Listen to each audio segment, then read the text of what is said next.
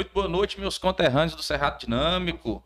Estamos aqui hoje um dia muito especial, dia 24 de setembro. Setembro. Especial, especialmente para a nossa cidade, né? Muito que é dia da nossa padroeira, Nossa Senhora das Mercês. Para você que não nos conhece, eu sou Yuri Vinícius, aqui do meu lado, Fábio Dedão. Presente. Estamos hoje com o nosso deputado federal, que é aqui da nossa cidade, para poder te prosear aqui durante um. Parou aí, deputado? Já comecei dando errado aqui, não é para não, pessoal. E aí, tá ouvindo agora? Ouvi. Pronto. Agora tá- bagunçando tá de aqui boa. na casa dos amigos aqui. É só não puxar assim. Não, aqui já derrubaram água aqui em cima. Não, normal, normal. Tá, tá tranquilo. Vamos prosear com o deputado aqui, falar sobre sua vida, sobre seus projetos e sobre o que mais ele quiser falar, né? Deputado, seja muito bem-vindo ao Cerrado Dinâmico. É um prazer para a gente ter o senhor aqui, poder falar um pouco sobre, sobre sua vida, sobre seus projetos. Boa noite, eu que agradeço aí a oportunidade do convite. E do jeito que eu comecei aqui errando aqui no microfone, o Yuri tá errando pela terceira vez me chamando de senhor. eu Já É. pedi para falar a Acho que é você. a quarta já. É a quarta, né? É, Então, aqui. brincadeira à parte, obrigado. Eu acho muito bacana, já utilizei e ouço muito esse formato podcast e gosto de ver grandes personalidades, não só do Tocantins, do Brasil e do mundo, nesse formato de bate-papo hoje que a tecnologia nos permite fazer. E muitas vezes a gente, enquanto- telespectador, não só como eleitores, a gente vai conhecendo um pouco mais das pessoas que ali participam. Então, já dei muita risada, já fiquei muito revoltado com algumas respostas, já, já tive todo tipo de sentimento ouvindo e assistindo podcast. Então, as minhas viagens que faço de Brasília para cá, quando venho de carro, entro ali pelo sudeste do estado, já vou dando minhas voltas. Eu sempre gosto de baixar alguns podcasts que eu vou assistindo durante a viagem ali, Olha aí. como que falei, dando as gargalhadas para um lado, é, As revoltado para o outro, que é normal, faz parte do dia a dia da gente. Então, obrigado, Yuri, obrigado, Fábio. Eu vim querendo saber primeiro a curiosidade, mais do que como é que começou a ideia do, do Cerrado Dinâmico, o que é de Fábio Dedão. eu tô aqui olhando pro dedo do cara, a mão do cara aqui, pra ver como é que é isso. Eu, eu, eu aqui não o tô. processo. Qual por que desse apelido, Fábio? Começo de conversa. Não, então, basicamente, o negócio tudo Mostra o começa. dedo seu, deixa eu ver. Não Aqui. é tão grande assim, não. pô. É porque ele sozinho, como ele é fino, ele sozinho, aquele do meio, dá um, um ar de, de Ah. grandiosidade. Eu ganhei na época da, da, da capoeira. Aí, o- quando você recebe a corda, a primeira graduação, você recebe um apelido. E aí, eu tava numa discussão com um coleguinha lá da capoeira e fiz um gesto pra ele. Lá ficou o o meu Dedão. dedo, aí então. o pessoal olhou, que isso, olha o dedão e tal. Quem era o teu mestre nessa época? Mestre Gamela. Foi meu mestre. Olha aí. Eu peguei, peguei o apelido mais bonitinho que o seu, o meu era Biriba. pra quem não conhece a capoeira, é aquele pau que faz o, o Ah, berimbau. Do berimbau. Olha aí. Bacana. Lá vai. Temos dois Pronto. capoeiristas aqui. Vamos jogar aqui. Grupo então, né? Raízes. É, Grupo Raiz. Já é uma curiosidade de início aqui. Eu prometo que até o final da nossa prosa aqui eu já vou eliminar o senhor. Eu agradecerei. Mas Então. cuidado que isso aí pode ser. Se a gente pega- o pessoal da Deep Web aí fizer um corte, pode sair com uma situação de Yuri Vinícius ameaça deputado. É. no dia de hoje tá completo, realmente. Descontextualizando, dá um bom corte, hein? Vou eliminar o senhor. Então, À disposição. deputado, antes da gente continuar a nossa prosa aqui, a gente quer dar alguns anúncios, falar dos nossos patrocinadores e já a gente continua. Né? vontade. Então, vamos falar aqui da Net Prime, a nossa, nossa internet. Nós usamos Net Prime aqui no Cerrado Dinâmico. É, agora vocês viram, quem nos acompanha, nossas histórias aí, coloquei. Eita, deixa eu beber uma água. Net para a melhor internet de Porto Nacional e do Tocantins, presente em 100% da cidade. Né? Entrega a banda contratada, Wi-Fi grátis e Isso. planos a partir de 300 megas. Só você ir lá nas redes sociais da Net Prime e procurar o melhor plano para você. E tá tendo promoção essa semana, né, Yuri? Vou, vou tomar um Red Bullzinho aqui, porque hoje o dia foi meio puxado. Fica não, à Não vontade. repara, não. Não voando, tá de boa. Então, Net Prime, inclusive, se você contratar Net Prime até amanhã, a primeira mensalidade é por conta da casa, que é aniversário da Net Prime, 11 anos aí na 11 praça, anos, prestando um serviço de qualidade. Vamos falar também do Girô do Fabidão. Girodo, www.girodo.com.br, nosso amigo Vando Girodo, ele que faz aí é, cartões interativos, é, sites, você precisa fazer o seu site, montar o site da tua empresa, montar o cartão corporativo da tua empresa, aquele cartãozinho que você manda no WhatsApp também, né? O pessoal clicou lá, já vai direcionado para tua rede social, um negócio muito bacana, só procurar a galera lá da Girodo, www.girodo.com.br. E também a Academia Fênix, Arena Fênix Academia, com duas unidades para te atender. Uma aqui próximo ao Jardim América, em frente ao IFTO, e outra no Jardim Brasília, em frente à Águia Motos. Arena Fênix Academia, é, pronta para te atender, para você ser saudável, mudar de vida e ter qualidade de vida com saúde. E eliminar o seu buchinho aí. tá? Nós três estamos precisando pra lá então. Eles não Bora dão- todo mundo eles junto. dar um vale pra quem tá vindo aqui não desconto. Ele não. dá, Dá, Inclusive- da Arena Fênix aí. Isso. Inclusive, Ganhamos no um próximo mês tem sorteio de mensalidade da Arena Fênix aqui. Eu quero o Olha aí. meu. Estamos precisando, né, Yuri? E o nosso outro patrocinador, Valdirão? Temos também aí nosso patrocinador que é Nubele Print. Vamos ver se entrou, não entrou agora, mas a gente vai falando aqui, vai entrar aqui na tela para vocês. Nubele Print e mexe com toda a parte gráfica. Você precisa aí de arte gráfica, você precisa fazer um banner, você precisa fazer uma fachada. Tudo é lá na Nubele Print. Segue eles lá nas redes sociais, Nubele Print, arroba Nubele Print, e confere todas as opções de serviço que eles têm lá para vocês. É, Abel Júnior, nosso amigo Abel Júnior, que também Abel. apoia o Inclusive, nosso projeto aqui. Financiou aqui agora há pouco Isso. o do deputado. Isso, a nossa água aqui também, nossas bebidas, sempre a distribuidora Abel Júnior. Abel. ali na Avenida Joaquim Aires, esquina com a rua Dom Alano. Sempre com uma bebidinha gelada, itens de mercearia, copos Stanley, potes Você descartáveis. percebeu que ele falou academia, mas não falou endereço. Da distribuidora de bebida, ele já falou endereço, vizinho, Conhece, rua tal, né? avenida. Pô, Conhecimento. Tá indo endereço errado. Ele fala, fala da academia para o endereço lá para o pessoal saber. Avenida Mundoca Aires, só não esqueci o número. Tá vendo? O Aqui mapa o do é cara na hora. Você viu que... identifica na hora. Uma, uma unidade na Avenida Mundoca Aires, outra na Rua Arijoca. Eu tava até conversando com o Fábio aqui ainda agora, porque eu fui office boy, eu, eu trabalhei na Mobilar entregando cartinha de cobrança. do meu amigo Tadeu Júnior, Isso. Tadeu. Meus E- amigos queridos. Inclusive, se você perguntasse um número de uma rua pra mim, é, tá, um número qualquer, eu sabia se dizer se eu tava mais pra um lado ou mais pro outro. Eu sabia de tudo essas ruas de Porto Rapaz, Nacional. Foi perdendo o cabelo, foi A sumindo da memória, memória. então somos E- dois Mas o da distribuidora não. A distribuidora tá lá. E também WP Diesel. Se WP você Diesel. precisa de manutenção no seu trator, reforma do trator, seu trator tá quebrado aí, vamos botar ele para trabalhar. Mas se você não tem um trator também, eles prestam serviço de derrubada com trator de esteira. WP Diesel, segue aí o. Tira o print aí, pega o telefone e fala com meu amigo William lá que ele resolve seu, seu problema. Não precisa nem do, do Luciano Huck para reformar seu trator. Só na É. WP Diesel já deixam sua lata velha aí, zero bala, pronto para fazer o serviço do dia a dia. É isso aí. É Então, isso, né? recados dados, você que está nos assistindo, curte, comenta, compartilha aí, mande suas perguntas pro deputado e nós vamos mandar abraço agora.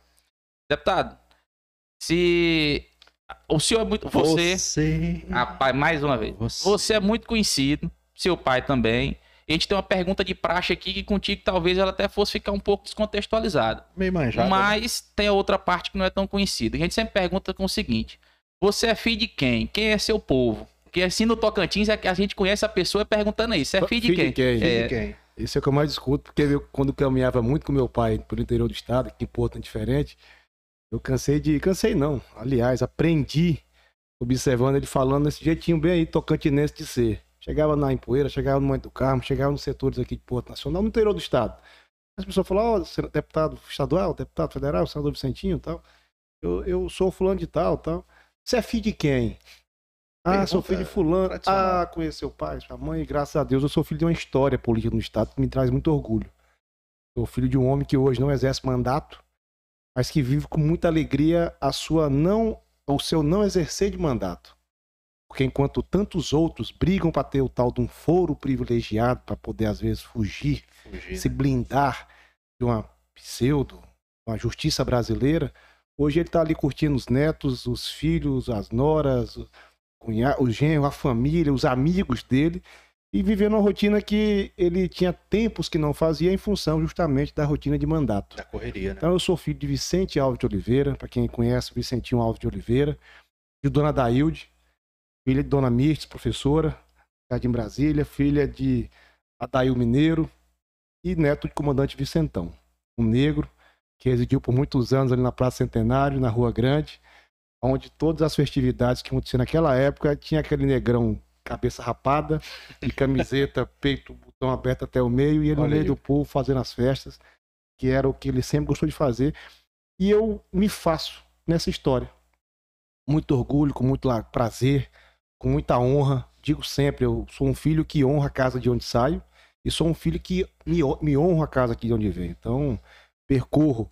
Comecei em 2018, 2014, é, discutindo no Estado do Tocantins, naquela época, candidato a deputado federal. As pessoas tinham um certo preconceito. Ah, poxa, ali vai vir mais um filho de político que vai se fazer na história do pai, da família, e depois vai se É. perder na, na, na boemia, na farra, na vaidade. Porque eu digo sempre, o poder é um trem que é uma cachaça que embriaga muito fácil para quem às vezes se prepara para ele. E com 28 anos de idade, você pensa bem. Convencer você de por que você me dá um voto de confiança, um, um rapaz com 28 anos, com vontade demais de fazer, de fazer a sua história, começando herdando a história de um pai, uma família, querendo ali dar uma ruptura interna, pessoal, para falar agora às vezes é minha, a história será nossa. E graças a Deus e a, pela bondade das pessoas do meu estado, fui o quarto mais votado naquela eleição, o grupo com o qual fiz parte fui o mais bem votado, e o deputado mais jovem da história do estado com 28, 28 anos de idade eleito. Já em 2018 não, aí já foi a vez do Vicentinho mostrar para que veio. E graças a Deus. Sou filho de Porto. Aqui, se você for de Mestre Gamela, a, a, as escolas por onde passei, as amizades que, que, que aqui sempre tive na minha vida, nunca desonrei ninguém, nunca desrespeitei ninguém, nunca agredi ninguém, nunca fiz mal para ninguém. Se bem não posso fazer, mal não faço. Às vezes tem quem não gosta das minhas posições, ou porque não me conhece, ou porque tem posições diferentes. E cabe a mim o respeito. Mas ninguém fala que eu sou um político que veio a uma reeleição como foi em 2018, no campo da oposição. Não sou aquele tipo de candidato que na campanha defende a plataforma. E às vezes o meu candidato, Fábio, quando perde, logo em seguida já está me vendo lá numa outra plataforma, é... a qual na eleição, se eu não acreditava, não é no mandato que eu vou acreditar. Então fiz um mandato de oposição em 2014, vim uma reeleição em 2018 como opositor de um governo que eu não acreditava e que eu não acredito, e tive o prazer de ter sido, em 2018, dos deputados reeleitos o mais votado e já subindo uma cadeira para a terceira colocação. Então, graças a Deus, quando você bate numa internet aí o nome de Vicentinho Júnior, você vai achar lá muito trabalho, recursos, propostas, enfrentamentos ao atual governo do Estado, principalmente, e graças a Deus, nenhum tipo de conduta que venha envergonhar a casa dos filhos que sou. Vicentinho e Dona Daíde. Muito bem. Que introdução. Agora, né? Pois é, então. Me uma, uma pergunta é, até que assim, talvez simples, né? Mas com uma resposta muito bem é, elaborada. É o seguinte, você falou que foi. É, chegou com 28 anos, né? Seu primeira, primeiro pleito. E como é que foi chegar lá na Câmara Federal? Que eu já te visitando lá, assim, é uma coisa muito imponente. A gente às vezes fica um pouco embasbacado com, com tudo aquilo ali. E como é que foi para você a primeira vez chegar ali com essa responsabilidade de representar o estado de Tocantins? É como eu falei, irmão. Você já deve ter buscado um pedido de emprego em algum lugar, já deve ter tentado, como você falou, de office boy, já foi, hoje está aqui como empresário de comunicação. Até parabenizo vocês dois. Começar esse podcast, nós falamos a respeito disso. Quantas grandes empresas de comunicação não começaram no fundo da garagem da casa de um dos sócios? Verdade. E não vai ser diferente. Aqui vocês já começam diferenciados para começo de conversa. Então, do preconceito de ser um jovem, do preconceito de ser um jovem filho de político no Tocantins, onde já tinha algumas tradições de fulano de tal, de sei de quem, ah, virou não sei o que, vai, vai descer o, o poder, o poder embebece. Ele embriaga, ele te seduz e às vezes, muitas das vezes, ele te tira os pés ao chão. E eu não fui a Brasília para brincar. Fui lá fazer farra porque eu tinha que calar a boca dos meus adversários, não com, a, com, com palavras, e sim com condutas. Quem me conhece sabe que eu silencio meu adversário com trabalho. Eu não bato boca, eu faço os bons debates, mostro exemplo. E eu fui para Brasília trabalhar. Fui para Brasília, graças a Deus, até chegaram na terça-feira, quarta-feira da semana, um apartamento de Brasília, da bancada, que tem uma tradição. Se você olhar as redes sociais aí, desde sempre, de fazer grandes almoços, aqueles almoços eu sou uma casa farturenta, abençoada. Quando falo fartura, é casa de panela grande, casa abençoada, que nunca faltou alguém que lá chega do nada para um alimento para junto conosco fazer uma ceia. Dessa forma, a tradição da, da, dos almoços tocantinos é no nosso apartamento. Tradição do gabinete portas abertas a receber do vereador, prefeito, vice, um cidadão comum no meu estado, é lá o nosso. Dessa forma, eu fui atrás de, de correr para ser presente, porque um dia tem coisa que a gente vai escutando e vai marcando. Um dia eu vi uma entrevista, muito tempo atrás, eu nem deputado ainda era, do ex-deputado federal Inocêncio Oliveira, do estado de Pernambuco, onde uma mocinha no, nova entrevistava ele. Inocêncio, naquela época, tinha lá seus 9, 10, 11 mandatos de deputado federal. E a moça perguntou, deputado Inocêncio, qual que é o segredo para você estar com tantos mandatos de deputado federal, passando tantos anos e anos e anos? Ele falou, é muito simples. É só vocês fazer presente no plenário, presente no gabinete, presente no ministérios e presente no seu estado de origem. E ela falou assim para ele, mas como é que o senhor faz isso? Ele falou, ah, minha filha, se eu te contar, você vira deputada no meu lugar, então vai exercer. É boa, então é né? mais ou menos isso, eu tento ser presente. Eu não me faço um deputado de tempos em tempos. Eu não apareço nas minhas bases eleitorais, eu não vou à casa. anos. Aquela conta da época do Piqui, do Caju, da eleição, para mim não funciona. Quem me conhece, aliás, com a magia das redes sociais, basta olhar minhas redes sociais todo fim de semana, quando que eu alterno, me dou o direito de alternar como todo brasileiro. Tenho um fim de semana para minha casa, para curtir os meus filhos, minha família, meus amigos, o meu lazer. E outro fim de semana eu tô no mundo. Chego na quinta-feira aqui, sexta-feira despacho Palmas Porto, logo em seguida eu vou para o interior do estado e Faz Adoro rodar o estado de Tocantins. Sou um parlamentar que conheço honrosamente. Fui em 2018 votado nos 139 municípios do estado. Então é uma responsabilidade muito grande. E eu só podia ser isso se eu fizesse por merecer. Então, chegar em Brasília, 28, de, 28, anos- 28 anos de idade, para mim tinha muito peso carregado sobre isso. Podia me encostar nas pessoas para poder passar o tempo. Eu não fui lá passar tempo, fui lá para fazer o meu tempo. Dessa forma, cheguei, trabalhei, estou feliz e estou vivendo. Fui no primeiro mandato, autor da PEC da vaquejada, onde naquela época o Supremo queria causar, colocar como inconstitucional as práticas de corrida de cavalo, pega de boi, rodeios, pecuárias e a vaquejada, com a tradição muito forte na região do nosso estado Tocantins, essa região norte, a qual eu sou muito ligado. E fomos nós que levamos em 2016, 2017, quase 5 mil vaqueiros de todo o Brasil para o manifesto cívico na Praça dos Poderes em Brasília e conseguimos aprovar a PEC nossa 271. Depois a pensou a PEC do senador Otto Alencar da Bahia, virou a 3, 304 e hoje é constitucionalizado, respeitada a cultura do povo nordestino, nortista e sertanejo. Eu me tornei muita honra, comprei bandeiras aqui no estado que até então e cansei de ouvir isso. Quando eu ia lá naquele, naquele momento meu primeiro dizer eu vou lutar por isso. E as pessoas falavam, ih, você só é mais Vai um não. deputado que vai, ih, ó, Menino é novo. campanha, não sei o quê. Mas esse deputado pegou rodovias como a BR-010, no sudeste do estado, BR-242, no sudeste sul do estado, que tinham 10, 11 anos paralisados.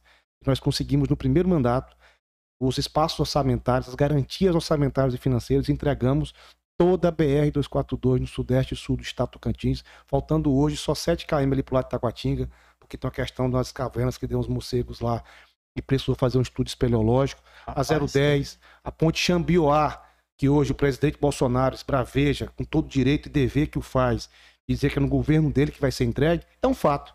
Mas também é um fato que foi no governo lá de Michel Temer anteriormente, que eu coloquei como parlamentar os primeiros 45 milhões, porque lá é uma rodovia federal, para dar início àquela importante obra que liga o estado do Pará ao estado do Tocantins.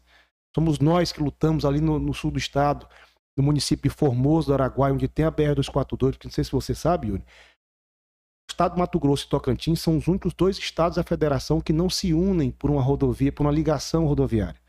Porque a ilha, a ilha do Bananal, Fabão, ela, em vez de unir esses dois estados, ela separou. Hoje, quem sai do Mato Grosso, onde produz, para vir consumir no, no Tocantins e vice-versa, lá por baixo tem que ir lá em São Miguel de Goiás voltar sentido Gurupi É ou volta subir no grande. São Geraldo do Goiás, passar do, do Pará, perdão, passar no Xambió e vir para cá. Por causa de 48 quilômetros de uma, uma travessia que se chama Travessia da Ilha Bananal na 242. É luta nossa. Quando você vai ali na 235 Pedro Afonso, é luta nossa. Quando você fala do processo de federalização das TO 050 e 080, porque também Palmas é a única capital do Brasil e não tem uma rodovia ligada, não tem uma ligação para uma rodovia federal.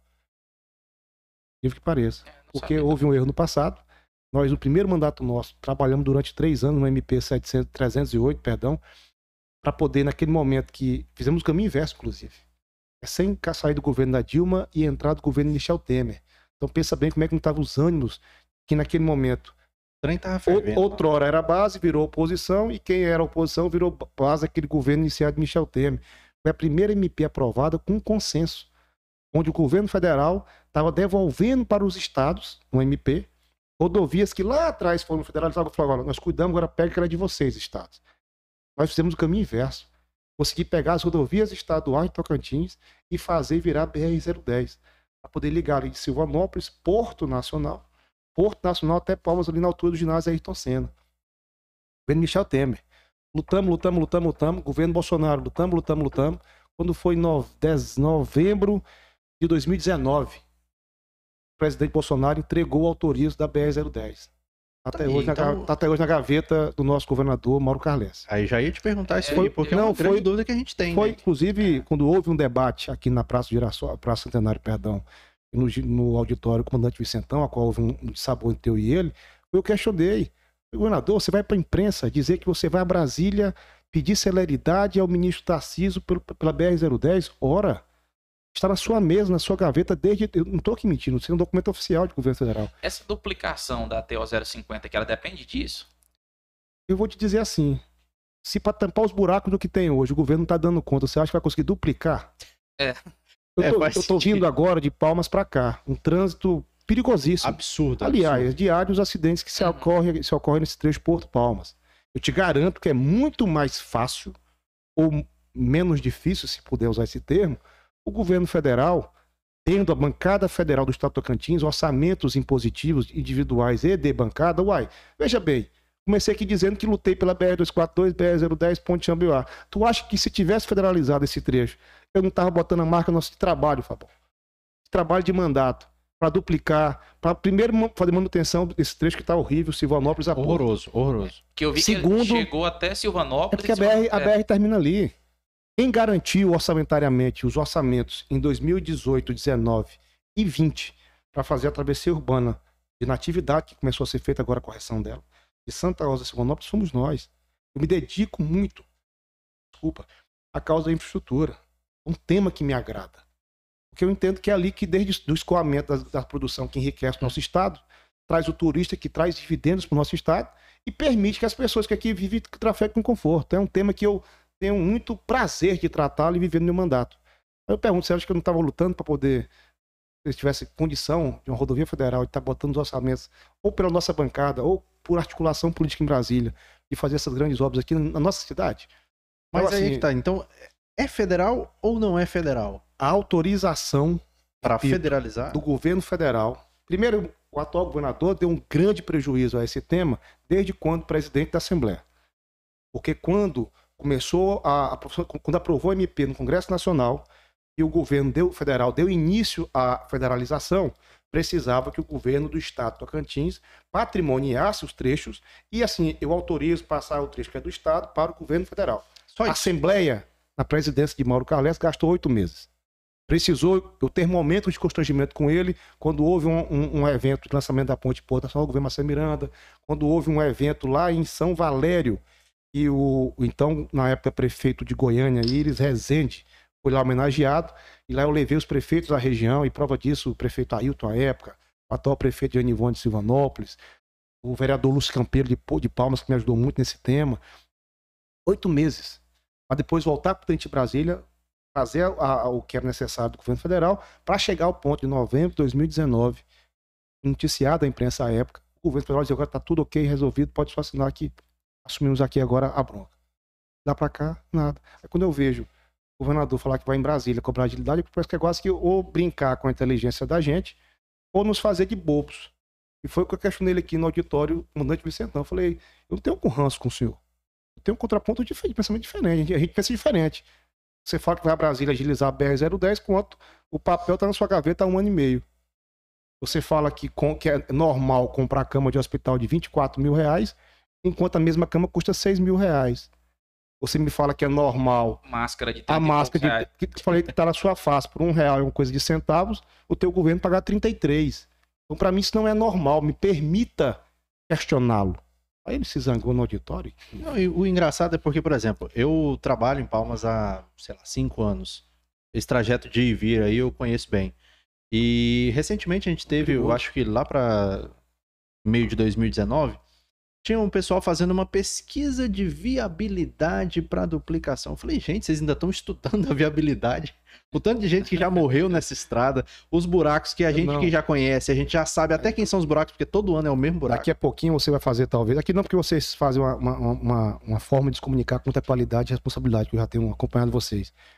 Aí daqui a pouquinho, se pudesse ter uma cota aí de, de venda, já está escrito bem aqui assim, liquidação, liquidação. O Tocantins está em venda.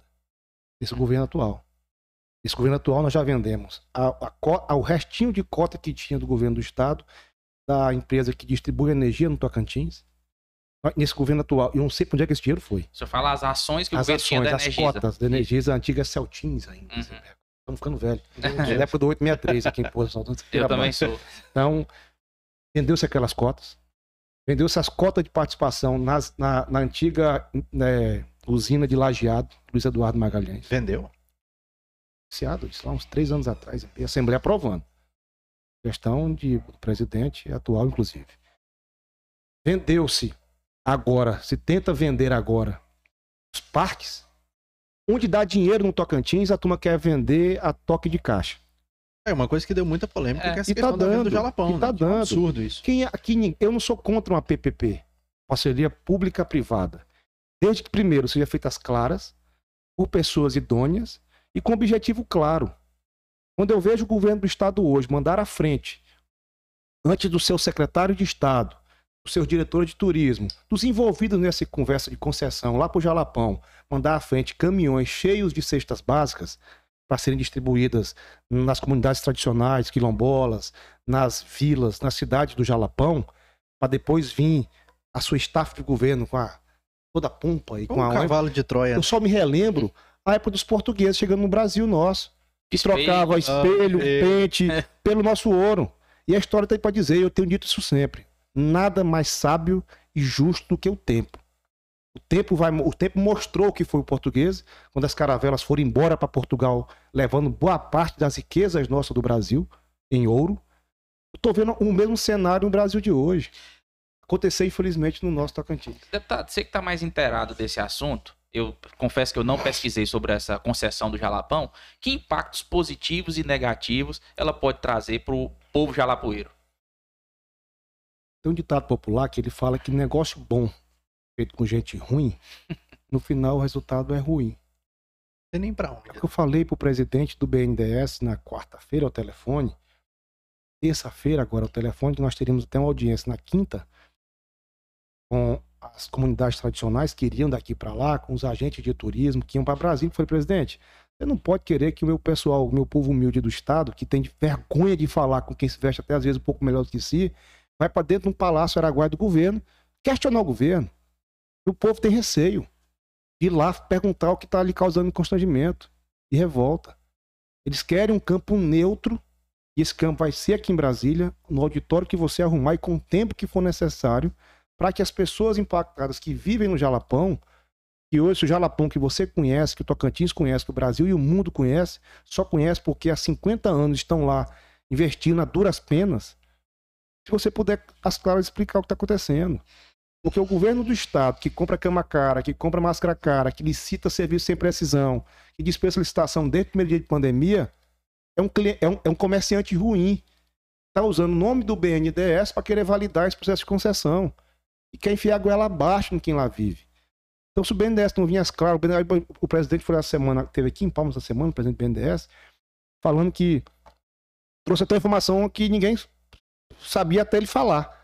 Que Vazou. Va- é, é, é, deu, um, deu, um, deu um negócio estranho, porque ao tempo que a- o edital mostrado, as informações mostradas pelo governo do estado, mostravam que se iria é, reservar as áreas de comunidade quilombola, tinham que ser isoladas, não- como se as comunidades que lá vivem não também vivessem do, do, do- do- turismo local.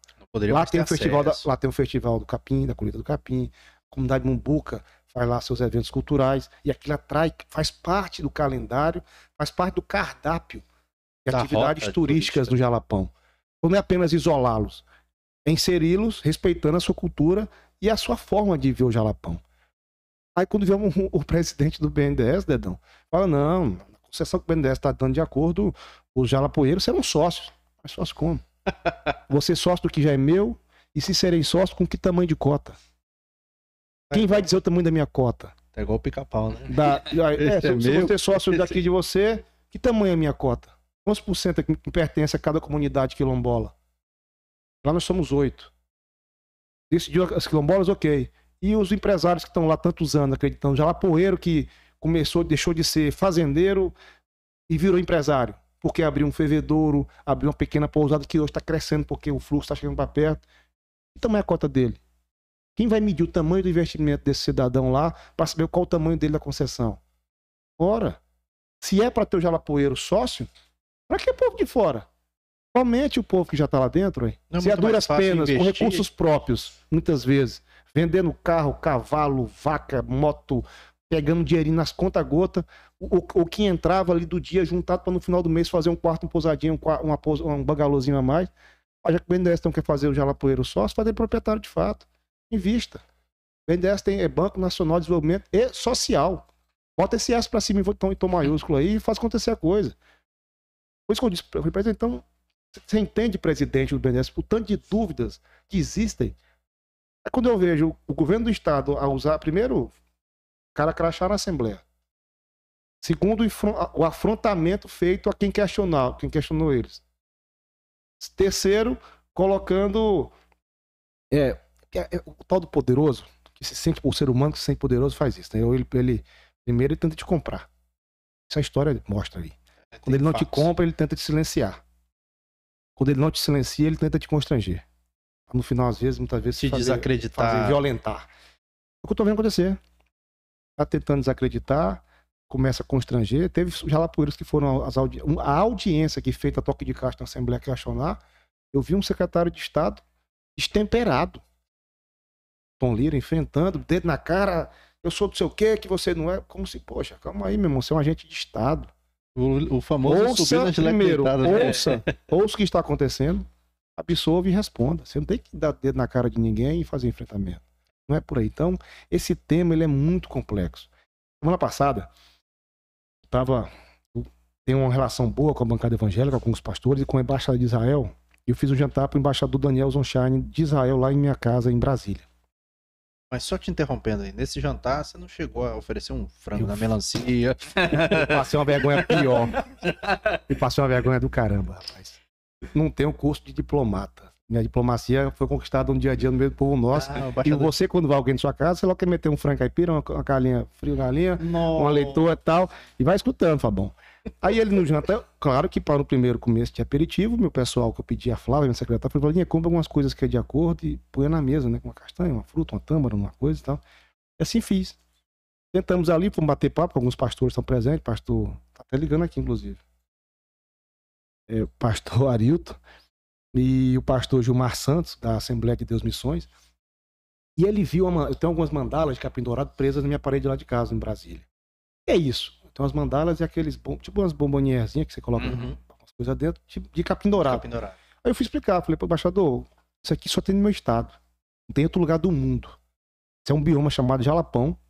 E se você olhar as fotos aqui, você vai achar que é uma região desértica. Mas lá hoje, desde sempre, uma das maiores fontes de água doce do mundo.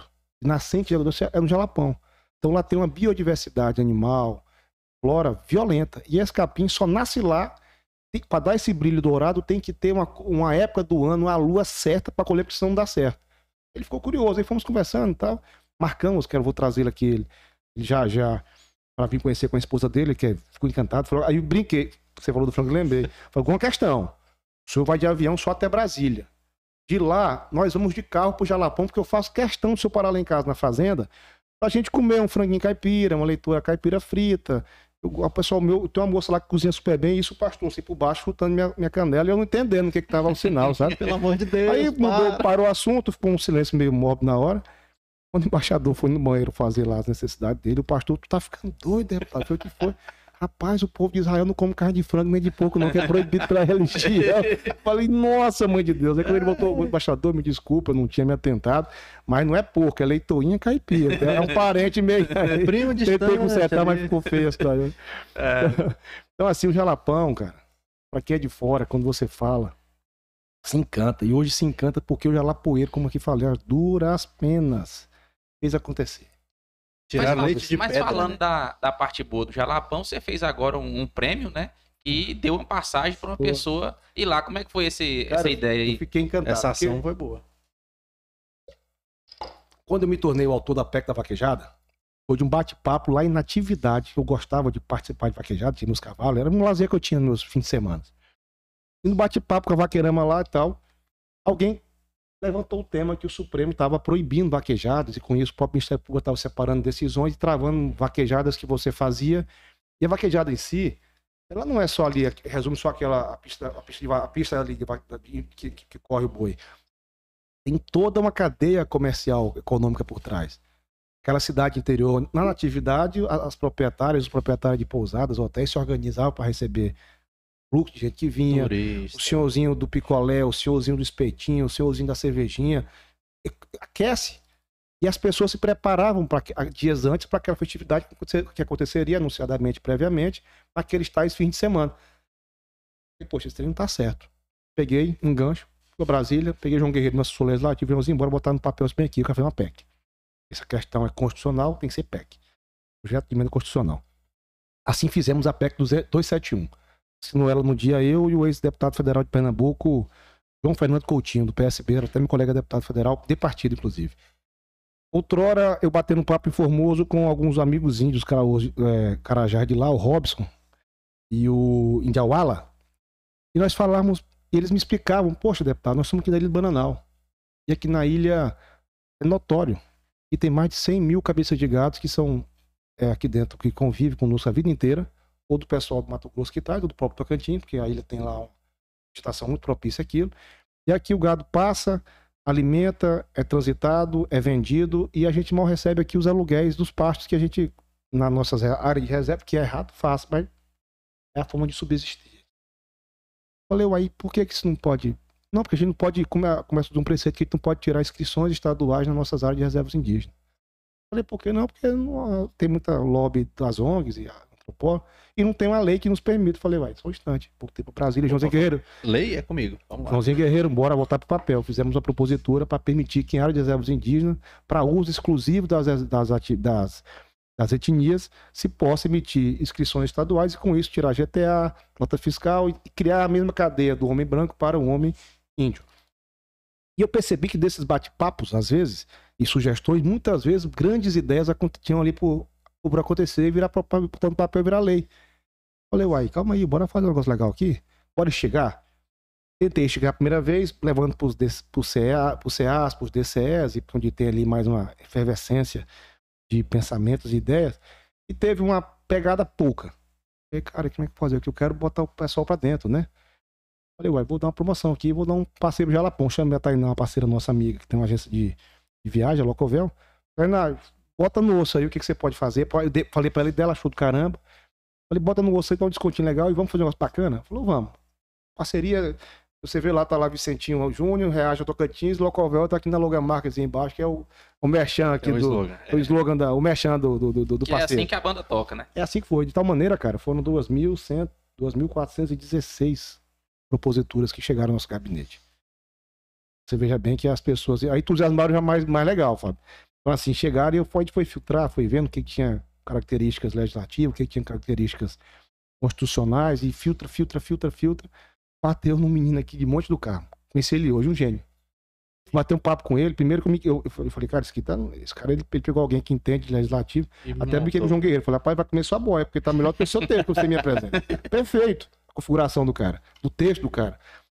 Aí, hoje vim aqui mais cedo aqui ao nosso escritório aqui em Porto e pedi que ele fosse lá, eu queria conhecê-lo. O Dimar. Aí ele foi. Aí eu saber o cara desenha super bem. O cara é artista, o cara é gênio. Você conversa com o cara, você que ele é um pontinho fora da curva, assim, meio de cabeção mesmo, de inteligência. Visionários. Falei, rapaz, como é, quem te ajudou, Judimar? Falou, não, fui eu que você tem um dia lá, pai, fiz. Falei, mas você bateu um Googlezinho lá pra poder configurar, né? Tamanho, Formato, medida, formato, letra. não Não, rapaz, eu só estudei. É um tema que eu gosto muito. Economia, é logística reversa. Falei, rapaz, e, e como é que você achou essa logística reversa? Porque ela é um, é um tema, assim, bem, bem complexo, sabe? Conscientização ambiental total e quem pratica, incentiva, a empresa que faz tem, tem, tem, tem incentivos fiscais, por aí vai indo e tal. É um tema que hoje o mundo discute com mais afinco. E em fóruns mais apropriados e mais ao tema. Eu não, peguei, fiz acontecer e deu certo.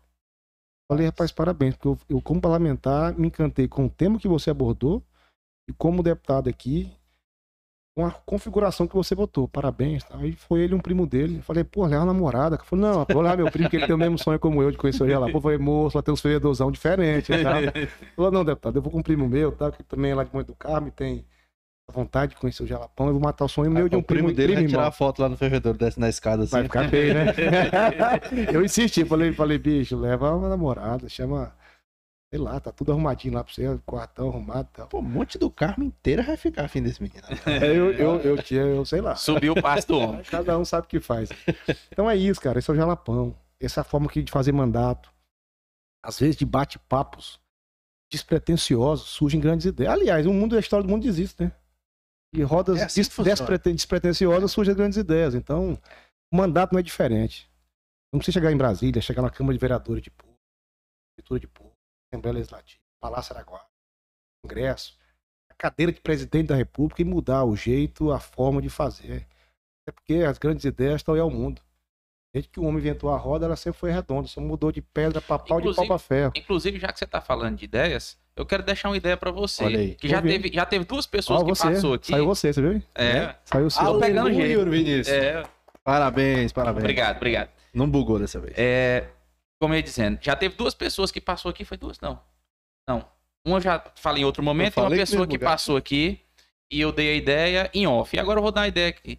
Porto Nacional tem um curso de medicina, curso Ah, de boa. enfermagem, curso técnico de enfermagem, tinha curso de radiologia. Nós temos várias faculdades de medicina aqui ao redor. E fica aqui a sugestão para você, deputado. A gente criar um congresso de saúde nos moldes de congressos de, de Porto Seguro que tem e trazer para cá grandes nomes da saúde do, do Brasil e até do mundo para fazer um, um congresso durante uma semana aqui em Porto Nacional e colocar talvez um show no final do congresso, movimentar a economia. Fica a ideia aí para você, É um é, tema, quem sabe né? debater.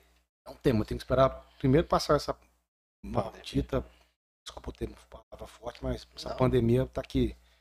Falar toda hora é álcool na mão da gente, é máscara na face, é medo no coração, aquela coisa toda. Espero que primeiro todo mundo se vacine. Não tem outro jeito de nós sair desse momento, onde você vacinar, vacinar, vacinar e pedir a Deus para estarmos bem imunizados e a vida seguir. Com certeza não igual ao que era antes. E que possamos voltar a ter os grandes eventos. É porque é com os grandes eventos que fomenta muita coisa. Fomenta a economia local. E aí é um dos temas, né? Ser Uhum. abordado com as instituições de ensino que tratam do tema da saúde. Que já aqui, inclusive, teve, né? Palma, Pa- acho que aí tem Teve. PAC, vi vi aquela atlética lá dos alunos, já fez alguns. É, já fez algumas aqui, coisas um Palma pouco e mais modestas, mas a, gente, É. a gente tem potencial para fazer maior. É né? a, a parceria pública-privada tem que ter interesse mútuo, né? Uhum. Tem que ter interesse mútuo. Eu, eu, eu, eu, Mas não vai eu- fazer eu tenho- igual a do governador, não. Qual que é a A, a parceria público-privada. que é- Não, quem me conhece, eu tô, eu tô bem diferente dele. Começar pela cor e pelos gostos. Deputado, agora mudando um pouco de assunto, uma coisa que eu vi esses dias, você teve na, na posse do Homero Barreto, no, na Codevasf aqui no Tocantins, uma filial aqui no Tocantins, né? E eu sei que a Codevasf, ela tem uma atuação na região da Bahia, Pernambuco, que inclusive eu conheci lá o, o projeto Petrolina, que é a Codevasf que incentiva aquilo ali. E eu queria entender por Você, é que nordestino, você tem tradição? Você meu, tem, meu avô é você tem pernambucano. um sotaque nordestino pouco. Meu avô era de uma cidade chamada Afrânio, a última cidade de Pernambuco, a divisa Boa. do Piauí. Ex-mulher de Triunfo, mãe do meu filho Samuel. Ia muito pra essa região. Flores ali, Serra Talhada. E aí eu conheci, conheci ali Petrolina, o projeto Petrolina, que inclusive inspirou o projeto Portolina aqui, né? Que inclusive foi trazido para Pernambuco pelo país Israel à época. Que ou seja, Israel domina ao mundo a tecnologia de irrigação, né? Vendo? Israel é um, des- é um país desértico. Desértico. baixíssimo nível de água, que tem uma das maiores produções. É engraçado isso. Uhum. Tecnologia. E sim, enfim, eu E não entendi mais- essa, essa influência da Codevasf, que ela, no caso é desenvolvimento do Vale do São Francisco, né? Aqui no E Tocantins. Tocantins. Ah, então o Tocantins também Agora entrou? entrou. Ainda no governo passado, o senador do Maranhão, Roberto Rocha, do PSDB, era relator de uma medida provisória que tratava da estruturação da Codevasf.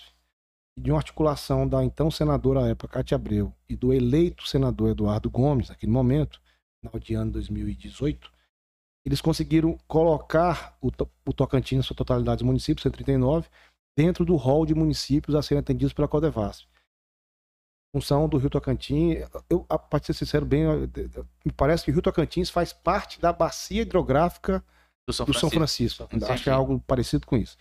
Eu sei que é fato, o Codevasf hoje tornou um dos grandes, foi o que falei, inclusive, no evento lá na quarta-feira, Romero Barreto é uma figura muito carismática e que, para mim, é uma referência. Inclusive, tem um quarto cativo lá em meu apartamento, no nosso apartamento em Brasília.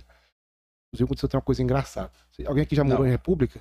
Olha aí. Eu só, eu só cometo gafo em Brasília, cara. É foda aí. É foda. lá, em, lá em casa, tô- sou, sou- é casa de solteiro, então Lá comigo mora um colega deputado federal, Ailton de Freitas de Minas Gerais, do meu partido, PL, que é um grande amigo nosso. São, tem, aqueles quartos, aqueles apartamentos funcionais são né, para JK, então são, são grandes.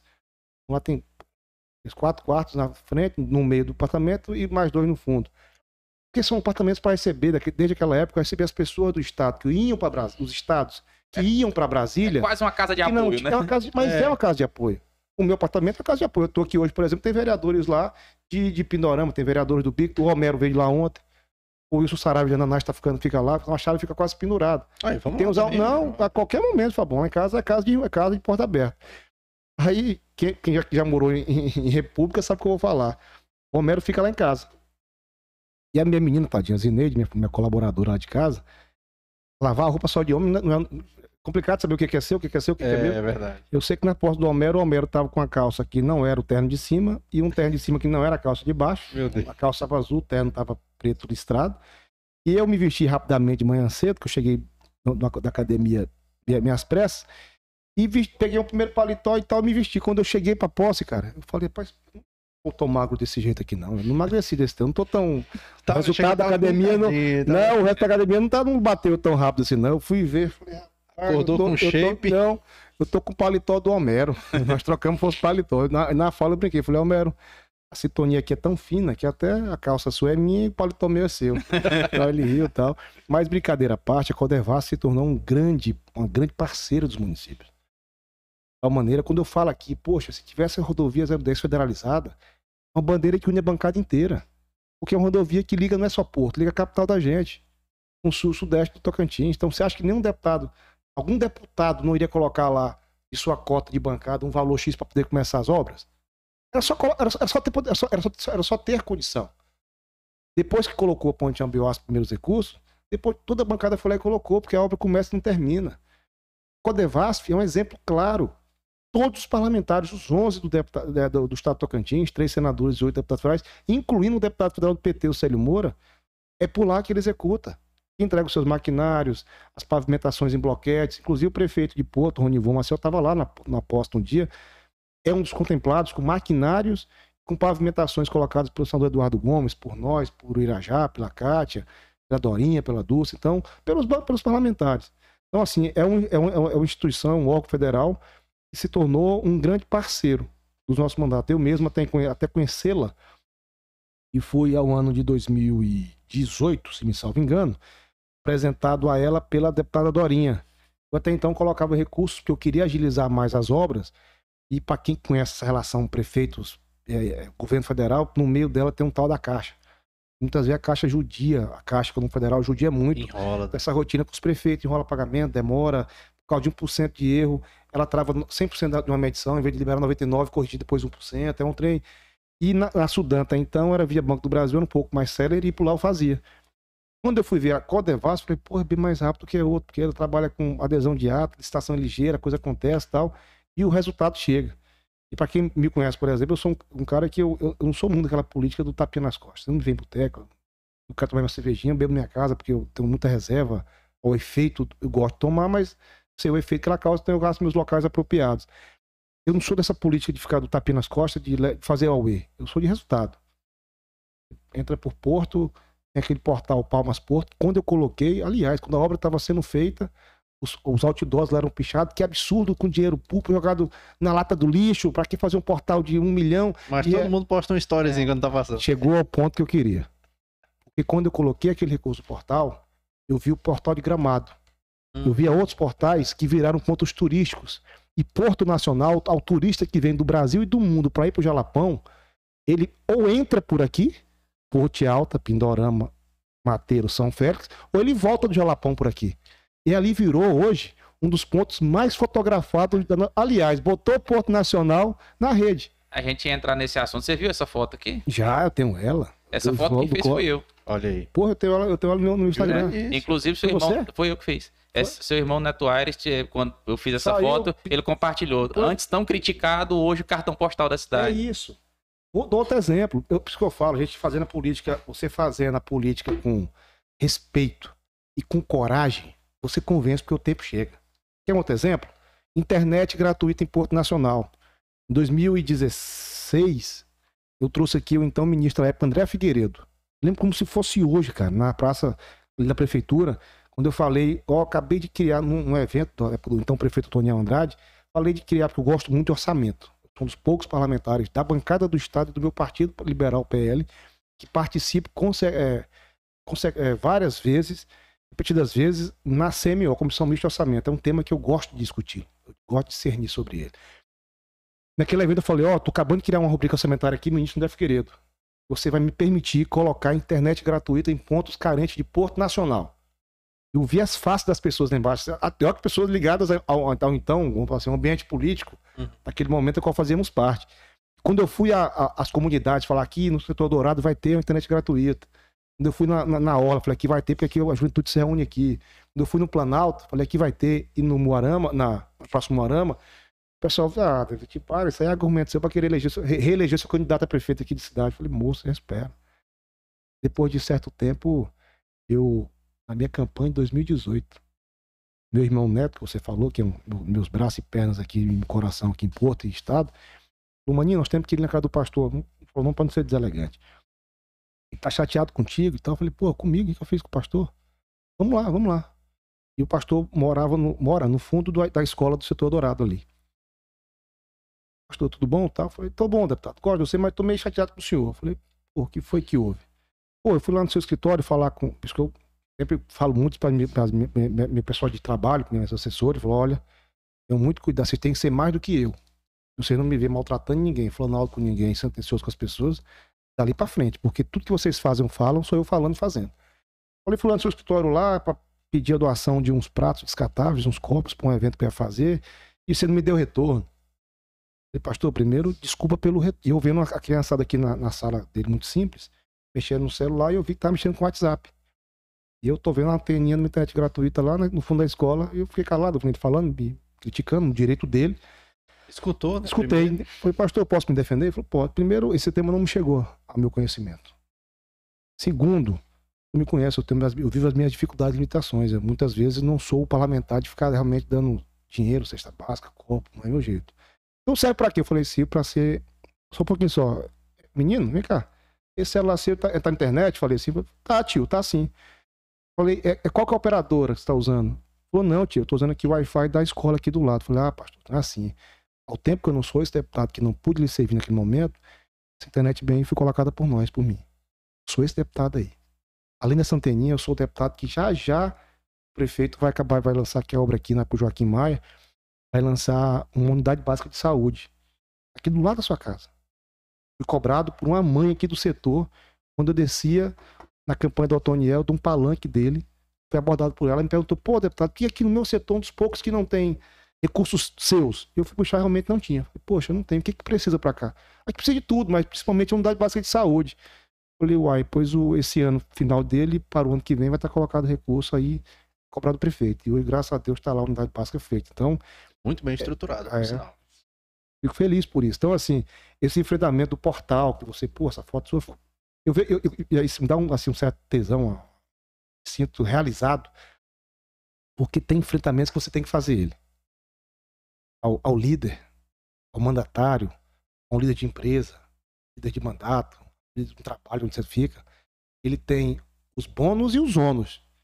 E muitas vezes tem que marcar e falar, rapaz, eu tô entendendo que vai dar certo. Bora aqui, pode não dar certo, ninguém sabe o futuro, o futuro Deus pertence. Se der errado, eu peço desculpa. Né? Eu prefiro, é. eu prefiro ser criticado por ter tentado do que por ter me omitido. Sempre fui dessa forma, eu sempre fui muito afoito. Sempre fui estar na, na frente, nisso na minha escola, na minha. Em tudo onde você me viu na minha vida, quem me conhece, Falar, pô, o Júnior é meio agoniado, ele é meio afoito. Eu não, eu não sou de ficar parado, inerte.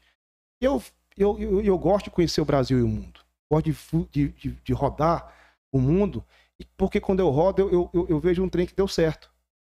Pô, aquele dá certo lá em Porto, dá certo no meu estado. Certo em tal lugar na região Tocantins. Vamos fazer. Depois dessa internet de pôr nacional, Fabão, se você sabe, por exemplo, na eleição de 2018, 2020 agora, quase que todas as aldeias indígenas do estado de Tocantins, inclusive tinha parceria da IFTO, do meu amigo Edilson. Que está assistindo a gente aqui. Tá assistindo? Tá, tá assistindo um grande parceiro. Vou chegar no tema de IFTO, inclusive. Em todas as agrovilas do, do Tocantins, a Justiça Eleitoral já usou a, o sinal de internet por satélite de outra rubrica orçamentária que criei com o ministro, ministro Marcos Ponte, atual ministro do MCTIC, e coloquei e deu certo. Ninguém sabe. Porque estão isolados, mas está lá. Quando eu vejo, não, aqui teve acesso, puxei o relatório, meu pessoal, deputado, inclusive o TRE do Estado usou o sinal de internet do nosso recurso. Ficou bacana. Quando eu vou lá na comunidade quilombola, Calunga do Mimoso, em Arraias, almoçando no restaurante com meu lá, o Jorge, essas minhas idas e vidas de Brasília de carro, com meu companheiro Mazin. Eu tô lá almoçando e o Jorge, meu um amigo querido, deputado, deputado, deputado, e Arraias é uma cidade que eu pouco milito política lá. Uma senhora negra, uma moça, Eusiene, depois, hoje, hoje somos bons amigos, mas um dia foi meio quadrada a primeira fala minha com ela. Falou, você é deputado da onde? Eu falei, eu sou deputado do Tocantins, sou Vicentinho Júnior. Ixi, Maria, mais um. Esse negócio de mais um é complicado, essa, essa régua É que você coloca. complicado, né? É foda de colocar sempre numa régua de todo mundo é igual, né? Todo Falei, é mais igual. um que, moça? Prazer, Vicentinho e tal, que negócio todo. Pô, prazer, desculpa, professor Eusiene e tal. Não, é que eu sou muito chateado, deputado, porque toda época de eleição vocês vêm aqui prometer levar pra minha comunidade que fica a 136 quilômetros aqui de Arraias, num sertão isolado aqui de Arraias aqui, a energia que nós todos sonhamos lá, nós somos lá quase 600 famílias, e todo ano, toda ano eleição, vocês vêm aqui e falam. Eu falei, primeiro, eu nunca lá fui. Segundo ano de eleição, é. Tô aqui almoçando pra ir embora pra minha casa, em, em Palmas. Mas como é que é essa história? Me conta aí. Ela falou, me conta. Aí ela calmou, viu que a realmente tava um pouco... E no direito dela, porque, poxa, realmente causa, Causa revolta, causa né? revolta, né? Falei, me conta essa história, Eugênio. O deputado assim, assim, ela falou, fala o seguinte, me dá os papéis, faz o LPT, que é o Luz para Todos, de todo mundo lá. Não, já fizendo, não, calma. Faça de novo, manda pro meu WhatsApp e me dá um time para ver o que eu posso fazer. Cara, eu tive muita sorte, porque na época o ministro das Minas e Energia é um gran- era um grande amigo meu, que era colega deputado federal. Chegamos jun- juntos em Brasília, pelo, pelo Brasil e pelo PSB, que era o Fernando Bezerra Filho, Perna-. PSB de Pernambuco. Falei, Fernandinho, preciso disso aqui, cara. Lá na Energisa lá para arrumar a sexta tranche do, ele- do programa Luz para Todos pro Tocantins, tá precisando de 77 milhões de reais. Isso aqui eu preciso atender a região de alguns pedidos que já tinha outrora, e essa, essa, essa pauta é bem aqui, ó. Isso aqui é questão de honra. E tu vai comigo lá entregar. Você tinha, deixa eu ver aqui. Eu sei que dos 77 milhões na época virou 104 milhões. Colocou, colocou.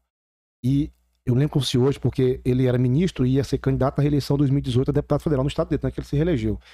E ele, numa quarta-feira, cara, ele ia entregar a função oficialmente na tarde. Falei, pois tu vai comigo de manhã lá em Arraias. Não, Zetinho, mas não dá tempo, não posso mais nem pegar o avião da FAO. Falei, moço, vamos no avião nosso.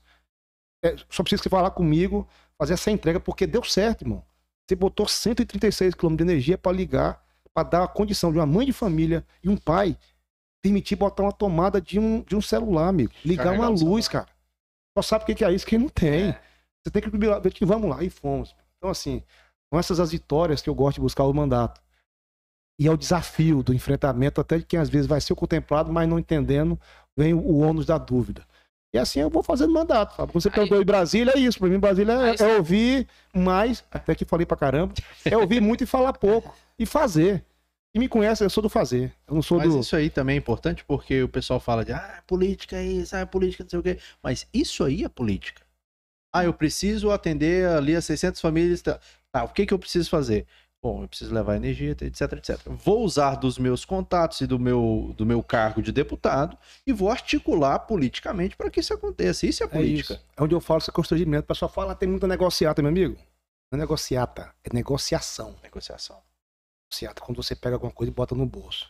Eu na minha dificuldade, graças a Deus, mas quem me mete um dedo na face e fala que já viu dizer que eu tomei dinheiro de alguém. Então, não tendo, me dou o direito de botar o mesmo dedo para me respeito. A negociação existe desde que o mundo é mundo e que as relações interpessoais acontecem. O o o Edilson está nos acompanhando, Tá nos O acompanhando. Edilson tá aqui. Num, bate-papo com o Edilson, por exemplo, você tinha por que você não bota um recurso? Pouquinha coisa. Nós poder levar curso de EAD para vários polos no Tocantins. Como é que é isso? Me explica essa história. O cara, com tanto valor X, você compra tantos computadores, pode colocar nos campos que já existem da IFTO, ou a IFTO leva todos os cursos de EAD. Desculpa. Do Red Bull. É, para algumas estruturas de escolas que já tem nos municípios. De tal maneira, já fizemos isso para Luzimangues, Pindorama, Itaguatins, Itacajá. Só- Eu acho que são já 11 ou são 12 cidades que nós levamos curso de AD para permitir que a juventude, o cidadão ali, a cidadã que está ali naquela comunidade, querendo buscar mais oportunidade.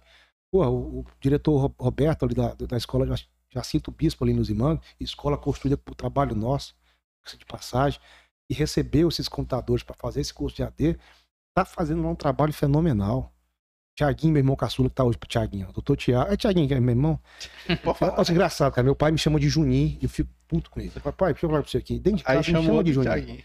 É coisa de família. né? Um dia, e meu pai lá em casa, que nos conhece, carinho tem o que mais transborda. Fala Juninho, eu falo, pai, me chama de Juninho, pô. Chama dentro de casa aqui. Você não, o cara que não me respeita porque Não, agora é é pouca idade. Agora Mas Zé vamos chamar de. Juninho pra poder falar. Agora é Zé Pequeno, agora o negócio é Cidade de Deus. Então o Thiago também recebeu lá em Pindorama esses mesmos, esses mesmos cursos, são cinco, seis, turismólogo tal, coisa e tal. Tive um momento, tá dando show. Bate-papo de amigo. Eu Edilson. Eu foi o grande, pra me falar que ser justo, foi o grande padrinho dessa ideia. E ele é muito grato, que inclusive eu tive com ele ontem e ele comentou dessa questão Sim. dos polos aí e falou que você é um grande parceiro. Inclusive, registro aqui, vai ter eleição da. Você fez o mexão do comércio, vou fazer de um amigo. Fácil, mexer. um dos grandes, das- dessas grandes vitórias que tive no meu mandato, como deputado federal, tive sugestão, carinho, atenção, disposição e ideia do amigo Edilson. Um servidor da IFTO, apaixonado pela instituição, hoje é diretor, reitor aqui de Porto Nacional. Eu quero ver um dia sair daqui só para ir, ir fazer a reitoria da IFTO enquanto está Tocantins, porque ele está gabaritado, habilitado, conhece a instituição, conhece o corpo docente, conhece os alunos e traz com aquele jeitão dele tranquilo, sereno. Paz. Ele só não é bom, só ele, ele é bravo comigo que eu ganho dele no pedal, assim, né? a gente bate os pedais aí, eu não consigo topar em mim ainda. Mas ele é um cara bacana, foi e é um grande parceiro. Nossa, é, é- é trocar ideia, daqui um bate-papo que se ouve para comunicação, para coisa ou outra, ideia de fomentar esquentar a economia local de Porto, por aí. Você não pode buscar mandato para bloquear sugestões. Tem que ter, em algum determinado momento, a altivez de falar, calma aí, eu, eu tô, eu tô pela, pela experiência, pelo estudo, pela sagacidade, eu tô entendendo que melhor ir por aqui. Tentar, porque se não der certo eu volto, mas em determinado momento você tem que ouvir as ideias. E é com essas ideias que você troca com ela ali que você vai fazendo um bom mandato. Agora falando de uma outra propositura sua, é, se eu não me engano, não sei se você foi autor, relator do projeto que aumentou o limite do, do peso em caminhões e ônibus.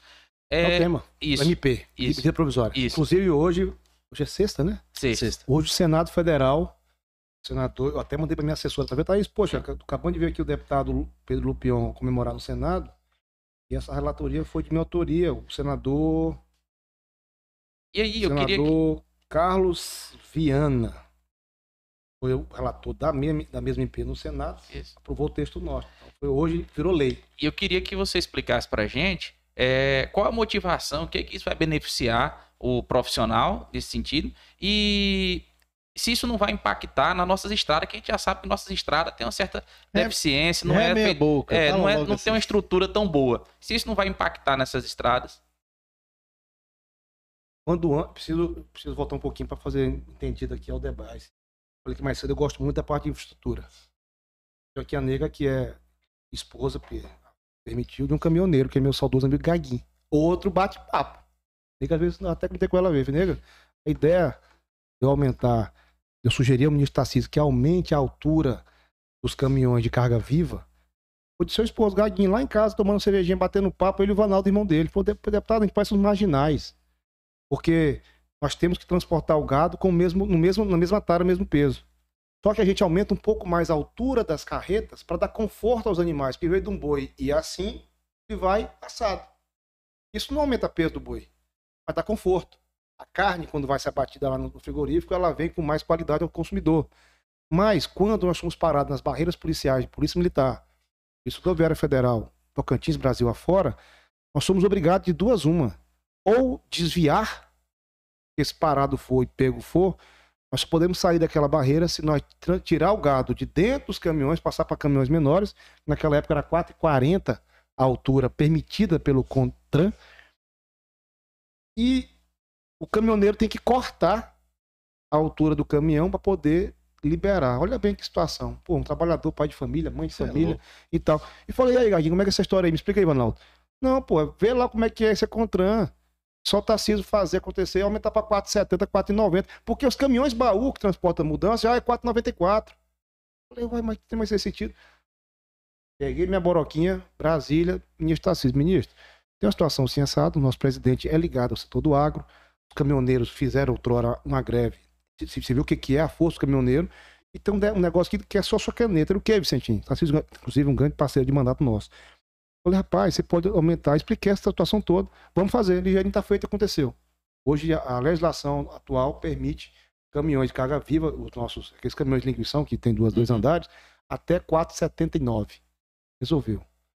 Ah, mas Não é aumentou peso. carga viva. É, o carro de transporte de boi, boia- caminhões Ah. boiadeiros, para falar mais, mais de português mais do dia a dia. A MP 1050, qual fui relator, eu fui relator. Pensa bem, um caminhão que transporta soja, transporta biodiesel, que transporta diesel.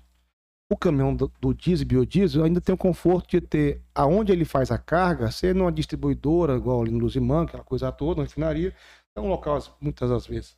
Esse caso é plano e dá a condição de você fazer uma carga é, uniforme para na sequência dar rumo a ela. Pra quem sabe, o biodiesel ele é mais denso do que o óleo diesel. Certo? Mais pesado, para quem às vezes não. Mais claro. E na movimentação durante a viagem, ele expande um pouco mais do que o diesel. Nessa MP, nós conseguimos dar uma margem aumentada de 7,5%, respeitando a tara do caminhão de 50 toneladas, o limite para cada caminhão, mas dando condição e respeito à densidade do biodiesel. Então, 7,5%. E nas cargas de soja, irmão, que o cara carrega na fazenda, jogado das coletadeiras, Rapaz. e o caminhão tá assim, tá assado. Durante a viagem, essa carga se movimenta. Quando esses mesmos caminhoneiros, caminhoneiras são parados em barreiras rodoviárias e o peso, a medida, a tara é feita sobre os eixos, às vezes o, peso, o eixo X estava com um peso distribuído, o, peso, o, peso, o eixo Y estava com outro peso. Pelo simples fato de movimentação. E ferro, multa. 43% das multas aplicadas nas rodovias federais do Brasil só por questão de peso sobre eixo pelas movimentações. Isso é provado, inclusive feito estudos, tanto que a MP, para quem às vezes não, não conhece o processo legislativo, ela é um texto apresentado pelo governo federal, que durante o, a, o período da sua vigência até ele vencer, tem peso de lei. E que para virar lei, aí sim precisa do Congresso Nacional votar e aprovar. Então o que nós fizemos foi pegar o texto da MP mandado pelo governo federal, e ouvindo setores de cargas, transportes, os caminhoneiros lá no nosso gabinete, através do famoso João Guerreiro, nós vimos que havia necessidade de você aumentar a margem um pouco mais, para 10%, de 10% para 12%, perdão, para dar condição de acabar com essa indústria da multa. Porque essa conta quem pagava ela? Aí eu te pergunto para você, Yuri, quem tu acha que pagava essa conta? No final da conta? É a gente. Consumidor, irmão. Porque tu acha que o caminhoneiro, o caminhoneiro vai, vai, vai pagar? Vai. Mas passa o preço, o preço do frete. Repasse. Repassa, repassa, repassa, foi o que pagava nós. Então, estávamos nós, consumidores, pagando um preço agregado do nosso consumo da bolacha de trigo, da bolacha de soja, do leite de soja, dos derivados de soja, Do óleo. do óleo e tá tudo. E absurdo. não, e óleo diesel e combustível, em função dessa não compreensão dessa realidade. Foi- Foi isso. Então, a MP, essa MP ela veio para se fazer compreendido a rotina de um caminhoneiro no Tocantins e no Brasil. Não aumentou peso, não. Só deu uma margem para ele poder explicar. Calma, amigo. Tá aqui a tara, tá aqui respeitada. Pesa o caminhão inteiro. Peso bruto total, BPT. Pe- peso, peso bruto total, PTB. E assim feito, a indústria da multa que acabou. Muito prejudicado nessa história foi só o cabo que às vezes cobrava multa aí. Faturavam Tá certo. por fora. Então, no é final, o consumidor brasileiro atendido. Isso aí se- é importante porque, assim, se em todas as áreas do- da sociedade a gente tivesse esse tipo de atuação, de conhecer a realidade, de É ver isso. como é que é a realidade, talvez a gente, muitas leis aí poderiam ser- ter sido adaptadas e hoje a gente não sofresse tanto, principalmente porque a corda sempre arrebenta do lado mais Não, fraco. e mais do que isso, cara. Quem me conhece, quem me acompanha em rede social, não fuja debate. Você me chamar de fela da mãe de uma coisa que minha mãe eu sei que não é, você vai mandar. Eu vou, Papai, tu me respeita, cabra. Vou chamar a mãe do cara também do que ele me xingou a mim, então respeita a mãe dele. Mas qualquer debate que você fizer com respeito no começo da história e depois com propriedade, primeiro se for um debate aprofundado. E depois, ou você me convence, ou eu te convenço. É. O mal que tá vivendo hoje, às vezes, é por, por, por causa desse bichinho bem aqui, Uhum. tal de celular que vem aí no quadrado no WhatsApp, as informações chegam facilmente e com muita rapidez. Ao ponto que hoje os filtros necessários não são mais sendo feitos. Eu vou falar que, o- que o Yuri é cabeludo. Eu, daqui a pouco eu, eu sou calmo, como o Vicentinho também é. Não, mas eu tô vendo aqui no WhatsApp que tu é louro, inclusive. Pô, tô eu aqui. Então, às vezes, o óbvio, em função da massificação colocada através de um WhatsApp, não está se aparecendo. E com isso, muito desrespeito. Quando vocês me perguntarem, tá, como é que pode ser com meus amigos? Botou respeito, vocês fiquem à vontade comigo. Eu não, eu não cercio, eu não. Pelo não... celular não, não se mede emoções, né? Mas tá se vivendo. Mas olho tá, no olho é diferente. Mas tá se vivendo, cara. Infelizmente. Aí, às vezes, quem não sabe que é SMP, ô, oh, Vicentinho, acabou com as rodovias do Tocantins, que já tá. Moço, calma. Entendeu? Você, você leu o texto? Pô, Vicentinho, não sei o que do voto impresso. Irmão, calma, conversa. Olha que bom no Tocantins, o deputado fulano de tal. O deputado que tem mais de 200 processos a Cacunda. O cara agora ficou bom porque ele votou um voto impresso e eu fiquei ruim porque eu tenho outra, outra, outra, outra perspectiva e sem ter nenhum processo. Qual é a regra que você está fazendo agora aqui no Tocantins? É essa? É, é muito, eu, é muito eu, eu, só presto se eu for um alienado, se eu não puder discutir, não puder pensar. E às vezes o pessoal não está disposto nem a pensar, não, está disposto a, cara, entender, a discutir. Você viu que eu gosto de conversar. Então, assim, eu, eu, gosto, é eu gosto de ir para um debate que tem imagem a convencimentos. Que conversa chata. É na casa da gente, é no trabalho da gente, é na escola da gente, é na faculdade da gente, é no boteco. Que, que, que você, dedão, chega com a sua razão, tu com a sua, e eu com a minha, e ali nós fica birrado com o outro porque ninguém se convence. E no final você é um grande não sei o quê, dedo na cara e, e a amizade se acaba. Exatamente. Então está faltando hoje, a qualquer que seja o debate de cor, opção sexual, opção religiosa, opção política, é uma, um pedacinho de imagem ao convencimento recíproco. Eu posso ser o convencido daquele momento ou me fazer o convencedor daquele debate. Está então, faltando, e aí com isso vem agressão, aí onde eu às vezes falo, bicho, fica aí, vou seguir minha viagem, me meça como tu quiser, porque a tua regra e, não é minha. E o pessoal tem que entender também que tem que ter o, o. Eu tenho que aceitar que, por exemplo, eu tentei te convencer de um assunto, você não se convenceu daquele assunto. Legal. Eu usei argumentos Vida que serve. pra te convencer. Vida que ah, serve. não, não, aí o cara vai e fica, ah, você, não, você não, não acredita no que eu falo, você não tá confiando no que eu falo, então você é um Zé Ruela. E aí vira confusão. Aí, aí, vai ter mandato pra tu ver o que, que, que tu escuta. meu irmão, a dia de minha mãe ali em casa, ali de meu pai, que eu escuto cada coisa, irmão. O momento tá difícil. Eu tenho opiniões, eu sempre fui um cara muito, eu aprendi de casa. Achei bacana só plano de começo, de onde é que você vem? E de quem? Eu sou de uma casa que o oportunismo se faz parte dela qualquer começo de um processo, um debate, da discussão de separação do estado de Goiás para virar Tocantins, era na laje do comércio de meu avô Vicentão, ali no Praça Centenário, Tocantins Araguaia. E as pessoas, os tocantinos que queriam se revoltar, dizer que queremos uma terra nossa, começou, os debates eram ali na Praça Centenário. Ali saíam as caravanas para Brasília discutir constituinte. Eu sou de uma casa que na largada, todo mundo sabe onde é que nós estamos. Não escondo o que eu ando. Nem com quem eu ando e nem onde eu estou. Então, dito isso, a gente vai vendo. Eu votei no presidente Bolsonaro e votei nele. Eu não sou obrigado a entender tudo que ele fala. Eu posso me dar o direito de pensar. Eu posso me dar o direito de questionar, até porque eu, eu, eu, eu, eu ouço os dois lados. Eu não tenho dificuldade. Eu, eu, eu tenho dificuldade de ser de extremo. Para mim, o extremo, seja de direita, de esquerda, eles só vê defeito do outro lado e qualidade em si. Exatamente. Quando eu falo, não, eu prefiro ficar no centro. Não, você é oportunista é do centrão. Meu irmão. Cima do muro. Em cima do muro. Não, eu não sou gato, nem caco de vidro. Segundo, que eu gosto de fazer isso aqui, ó. Gosto de ver a qualidade sua e seu defeito. A sua defeito e qualidade. E depois fazer a minha medida, a minha medida.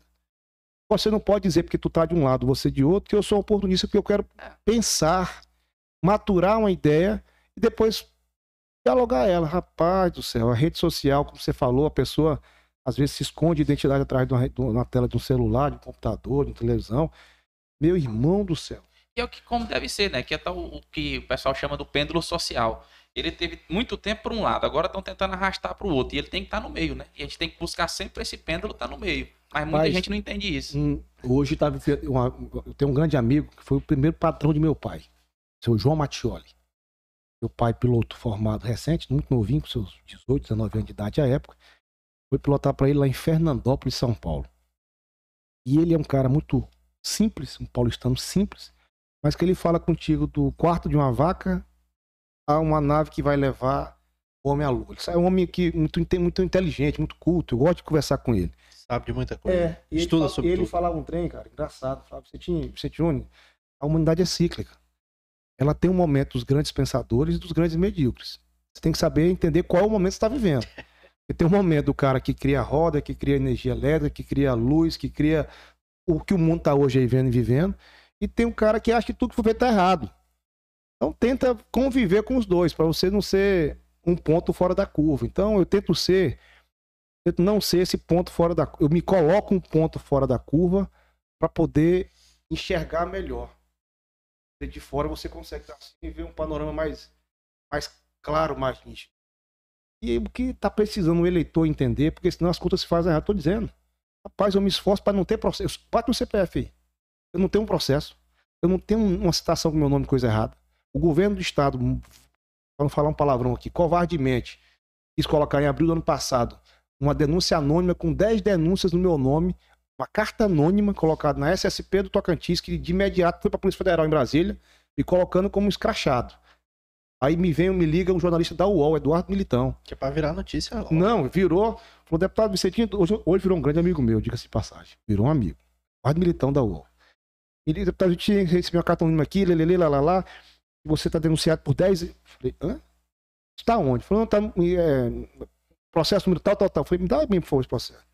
Liguei pro advogado nosso, doutor Rafael, tô falando, deputado, nem eu tô tendo acesso aqui, não dá mais um prazinho me achar.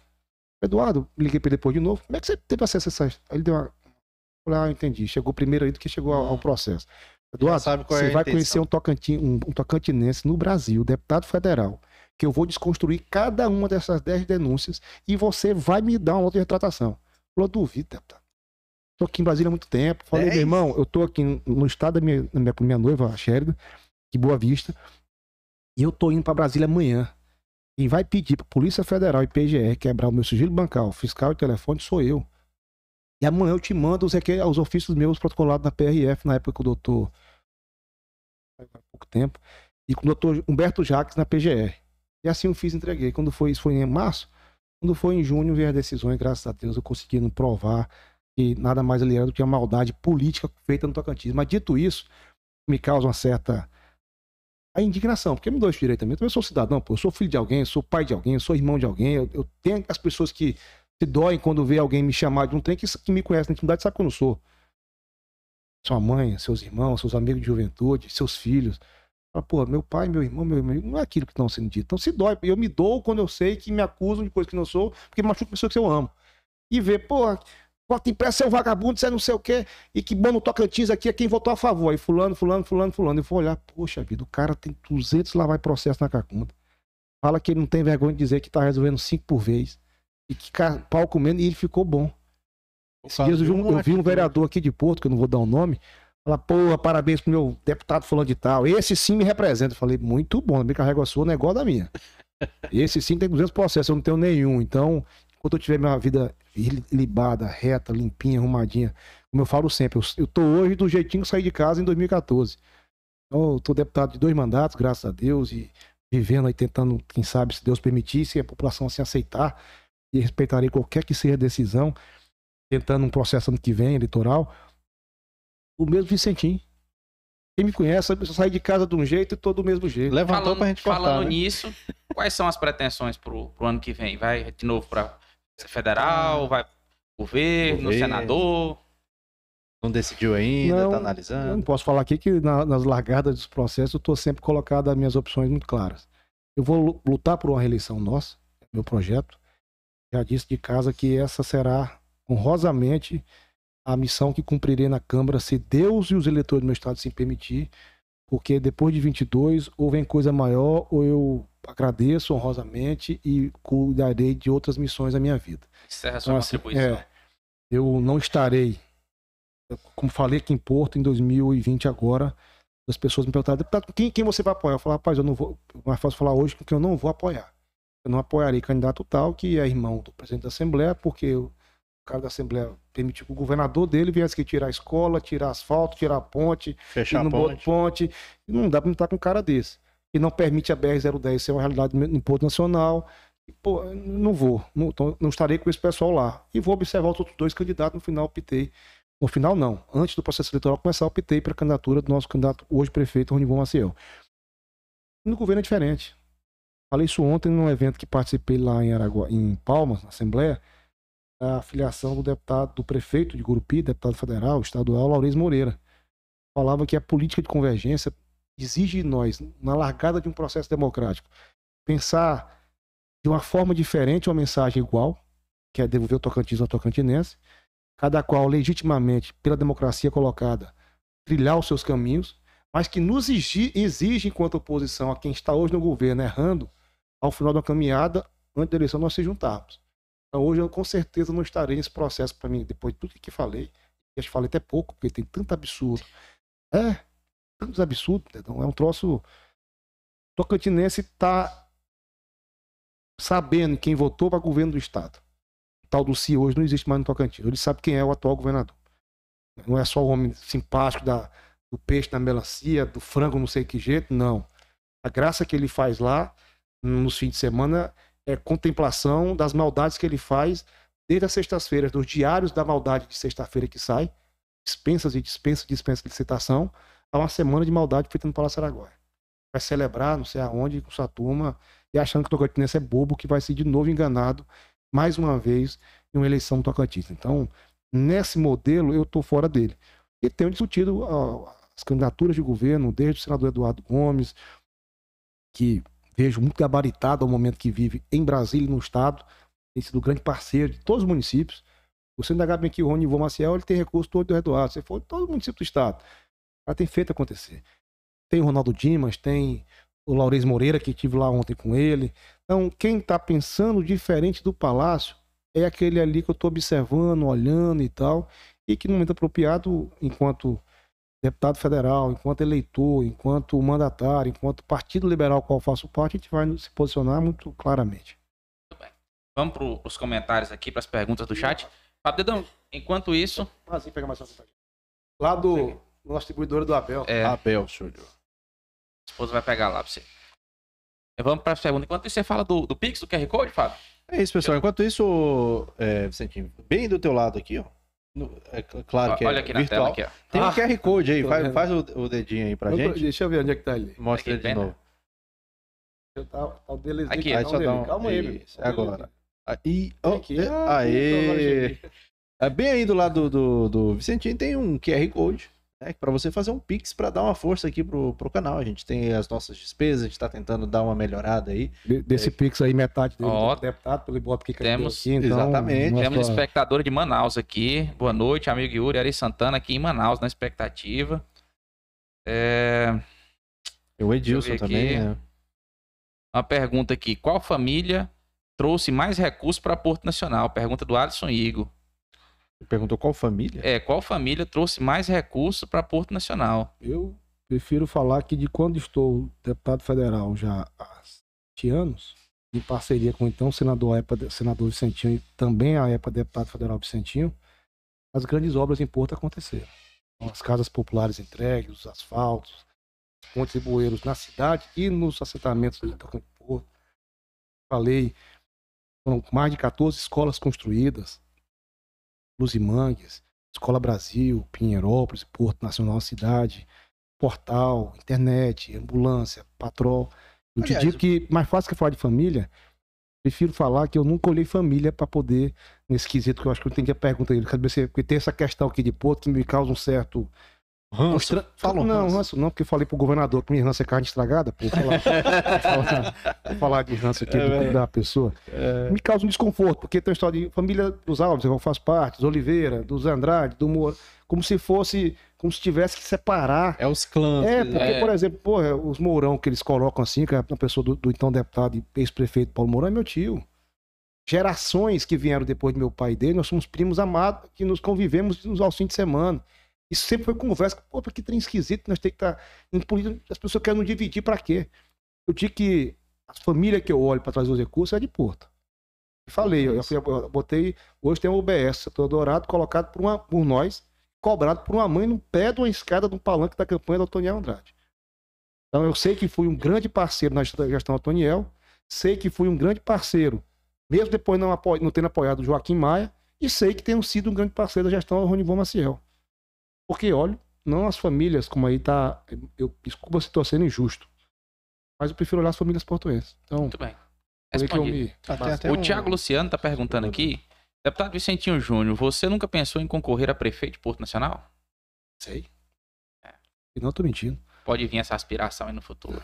Minha vida, eu sou, eu sou cristão católico, pagador de promessa. Então, quando eu começo minha caminhada na porta de Nossa Senhora das Mercês, nossa igreja, até chegar no Senhor do Bonfim, na atividade, são 185 quilômetros. E muitas vezes André Costa me acompanhou, Paulinho, o saudoso esposo de minha amiga companheira Nejaldo, Gaguinho, que Deus está no bom lugar. Eu sei que começa e que chego. Não sei quando. Programa às vezes chegar naquele dia 15 da missa, mas cãibra me pega, a febre me ataca, eu chego um dia depois, mas chego. Então as minhas caminhadas só tem começo. Fim eu deixo na mão de Deus das pessoas que regem a, a, as escolhas eleitorais. Eu te digo que eu sou. Eu, tenho muito. Às vezes, para as pessoas, divergem do que eu penso, falam, porra, eu não... Ontem mesmo eu achei bacana uma conversa que eu tive com uma pessoa ali em Palma. Poxa, você, eu te achava um cara metido, cara. Falei, pois é, você precisou me conhecer para você falar para você. Eu não sou, não, eu, eu, eu, fico à vontade de as pessoas mais simples. Então, assim, eu dou direito às pessoas pensarem até ter contato com o meu mandato. E falo que meu mandato não é questão só de posse de ser deputado, nessa é vaidade, mas até a realidade que o mandato me impõe. Então, se as pessoas que convivendo vai ver que não tem um Vicentinho, eu não sou preguiçoso. Tentaram colocar de catinga lá no começo da. É, a catinguinha. Falou, porque me chamar de, de, de, de corrupto, eu não sou, não tenho processo. Me chamar de venal, eu não sou, eu tô deputado de dois mandatos na oposição. Eu não fui eleito de cá e depois fui lá e me vendi pro governo. Não, respeito quem lá pensa diferente, quem faz diferente. Eu tenho um jeito de fazer. E não sou preguiçoso, mas tendo a colocar. Eu gosto de trabalhar, eu acordo todo dia cedo, durmo muito tarde. Pego todo dia, como que falei, sexta-feira eu tô no história meu de Palmas, eu tô no de Porto, segunda-feira igual, fim de semana eu tô no interior do estado. Fim de semana eu tô lá em Brasília agarrado, atendendo gente. Vocês olharem minhas redes sociais, eu, tô, eu, eu, gosto de ter gente perto. Eu sou, eu sou tocado a gente, ser humano. Eu, eu, detesto solidão, começar por aí. Então, eu tenho medo de escuro, tenho medo de fantasma. Olha, e eu, é eu gosto de ter gente perto. É, ué. Olha, então, é quem, quem aqui não tem suas fragilidades? Eu tenho as minhas. E a todos os meus projetos, eu sonho em ser governador do estado. Sonho porque eu, quando eu vejo a história da minha família, a pessoa conversa essa história para mim, ela me marca muito. Eu lembro das discussões o que eu não vivi, eu gosto de estudar, de ler, eu gosto de pesquisar. Para mim não ser pego, eu gosto de um debate com propriedade. Então, assim, eu, quando eu estudo a história do Tocantins, essa terra foi criada para ter vez, pô. Pensa bem, cara, como é que não era norte goiano para tu sair lá do bico hoje para ir em Goiânia, irmão. É para vir aqui em Palma já é difícil. Imagina. O cidadão que mora no bico, ou vive mais em Marabá, no Pará, Imperatriz no Maranhão, Balsa no Maranhão e Araguaína do que Palmas, nossa capital, bem aqui um pouquinho mais perto. Imagina é. Goiânia. Então o Tocantins foi criado para a gente ter vez. Para enquanto classe política, famílias aqui na Tocantinas, para a juventude nossa ter vez. Quando eu olho essa luta, para que nós tivéssemos vezes, e vejo os que aí estão hoje, fazendo, tá fazendo no nosso estado, preferindo assar frango dentro de melancia, peixe dentro de abacaxi, deve ser ruim pra caramba, por sinal.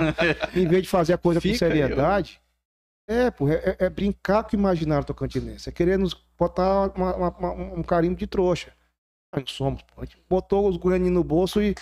É um tocantinho nosso, tá uma estrelinha colocada da bandeira do Brasil. Então, e assim, trouxemos o Piqui ainda. Eu sonho com muita coisa. Eu digo sempre que eu sou do tamanho dos meus sonhos. Eu sonho alto. Não é por vaidade. Eu sonho alto porque um dia eu quero estar no meio dos. Eu só, eu só miro pra cima. Dos grandes debates. Eu, eu, não, eu não me dou o direito de me achar melhor do que alguém para querer te. É, não, não. Primeiro por respeito. Segundo, que a energia minha eu gasto com aqueles lá de cima que eu quero estar lá um dia. Eu quero ser um dia senador, eu quero ser um dia governador, sonho como filho de Porto. Um dia, por que não tá na prefeitura? Mas isso aí, como eu falo, é Deus e as pessoas e eu estar tá habilitado naquele momento. Você tem uma pergunta aí, Fábio? Eu acho que você já ia fazer essa do, do Jefferson. Isso. É, essa aí que eu ia fazer. Vamos fazer ela aqui, pode, então. Pode falar. Né, o nosso amigo Jefferson Jacome, que esteve aqui com a gente semana passada, né? Semana passada não. É porque semana nós estamos com episódio é. extra. É, é terça-feira, falando eu, sobre numerologia. Tivemos falando sobre muita coisa. Ele que é músico, né? Músico, tem uma Sim, banda de pô, rock aí. Rock. E ele falou o seguinte: Porto Nacional, capital da cultura e da aviação. Tem como ampliar esses títulos? A gente pode ser capital de mais coisas aí, tem como aspirar? Claro, depende de portuense, velho. Porto não é minha, não é sua, é todo, tanta gente. Pode ser a capital então, do podcast. Sendo de tanta gente, não, não há obrigação de ser de pouca gente. Não é obrigação de poucos ter que determinar o que Porto é. Eu digo sempre, solução e problema é compartilhado. Porto foi a cidade da aviação, modestas à parte, meu, meu, minha família Porto tem o segundo aeroclube mais antigo do Brasil, fundado em 53 por meu avô, saudoso comandante Vicentão. Negro, aqui falei, na década de 60, 50 e pouco, foi em Connecticut, nos Estados Unidos, mais dois companheiros cariocas brancos, buscar três aviões cariocas. Lá ele teve que ficar em hotel de preto, o dois em hotel de branco, porque na época do, do auge do apartheid. Porra, foda, segregação racial do caramba. Passaram em Havana quando o Fidel e Che na, tá naquela, naquela revolução cubana. Então, é, é as histórias Viveu que a história do mundo. É, os, os, chegou no- chegando na selva amazônica, os cariocas vieram magiando o litoral para chegar no Rio de Janeiro. E ele veio tocando a Amazônia dentro para vir para Carolina do Maranhão naquela época. Depois vinha a Porto e aqui construir a família de lá para cá. Então, é história viva. E a cultura de Porto é muito forte. E por tantas famílias. Desde, ah, vou falar aqui, eu vou cometer até o pecado.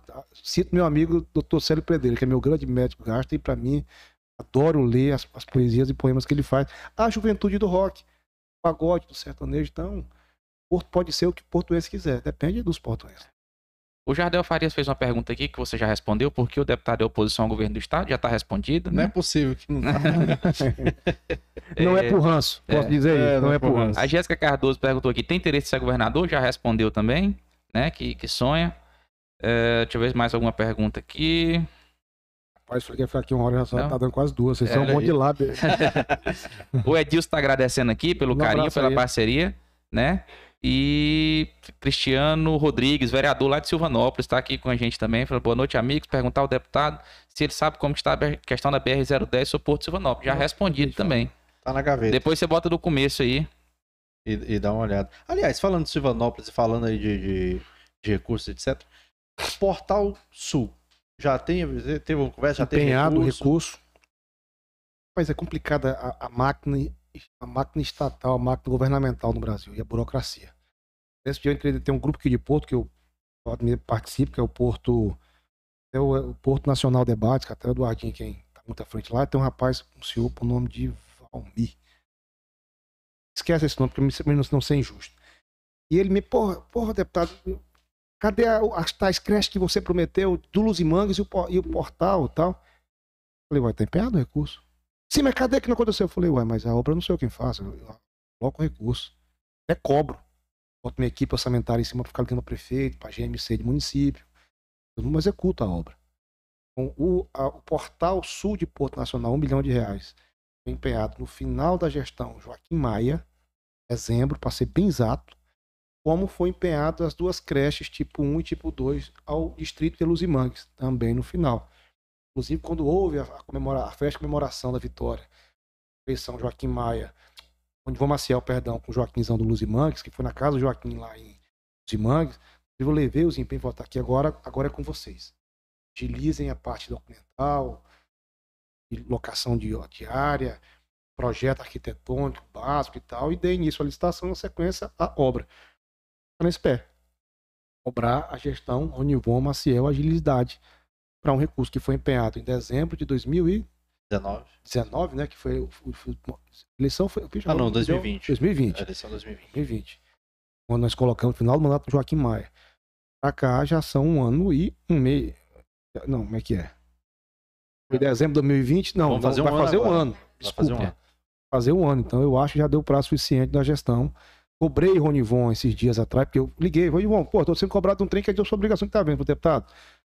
Teve diligência documental, a equipe nossa de educação, e até uma secretária muito competente aqui de Porto, é, supriu as, as necessidades, como também o recurso do portal. Então agora tá. É porque a burocracia realmente, a, burocracia brasileira, ela aleja a vontade, às vezes, de fazer. Por isso que eu falei mais cedo, às vezes procuram a Codevasf, procuram a Sudan, procuram uma transferência especial, porque são formas de você colocar o sentimento, um feito com mais agilidade. Então, o portal, inclusive, para ser justo, quem muito me cobrou e quem muito me cobra ele é o Robson Pinheiro.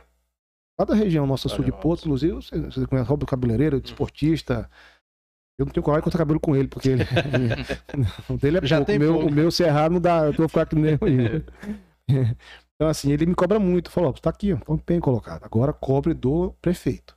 Cobre dele. Esse processo é complicado só pra complementar, porque realmente. Ali vai ficar lindo, cara. Porque vai- ter, vai ter como. De cá, no norte, desculpa. Não, não, Então, mas pode- criticar quando foi feito, pessoal, pô, um portal de um milhão não, amigo. O portal, as vias de acesso, aquela iluminação do portal até a rotatória do posto do Trevo.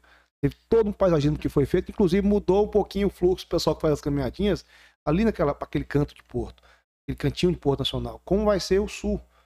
Ela, alguma, vai ter algumas obras que terão que ser feitas, algumas demolições, para dar uma urbanização melhor àquela entrada sul de Porto Nacional. Então, uma coisa eu posso dizer, A figura da Pelo projeto, também nova, né? vai ficar tão lindo quanto o Portal Norte. E uma coisa que foi comentada também na época, ah, por que, que não usou esse dinheiro pra saúde, pra educação? O pessoal não sabe que é verba carimbada. Esse dinheiro, Não. se você não destinasse pra cá, ia pra outro lugar, não, né? não, mas mais do que isso. Porque eu já tinha, naquele momento, outros recursos já sendo usados para saúde, educação, habitação e asfalto. É Isso que eu explicava, gente, calma aí, eu não estou deixando de colocar ali para colocar aqui. colocar aqui. Eu tenho recurso colocado lá para as UBS, para as escolas, para os asfaltos, para as ambulâncias, para as pontes, para os ônibus escolares, os gabinetes odontológicos, para tanta coisa. E quero fazer um portal porque eu acredito que bem que vai virar um ponto turístico de Porto Nacional. E deu no que deu. É, eu vi que você Aí, destinou quase tá 30 foda. milhões pra Porto Nacional, né? Não, Porto já tem quase 76 milhões colocados ao longo desses seis anos É. aí. Agora, pra gente, antes da gente encerrar, só mais uma pergunta. A- as UTIs de Porto Nacional tão polêmicas, você Muito. foi um enfrentante dessa da situação da vinda das Achei cá. maravilhoso a fala do padre Alex esses dias, porque o recado que ele deu, todo português queria É. ter dado.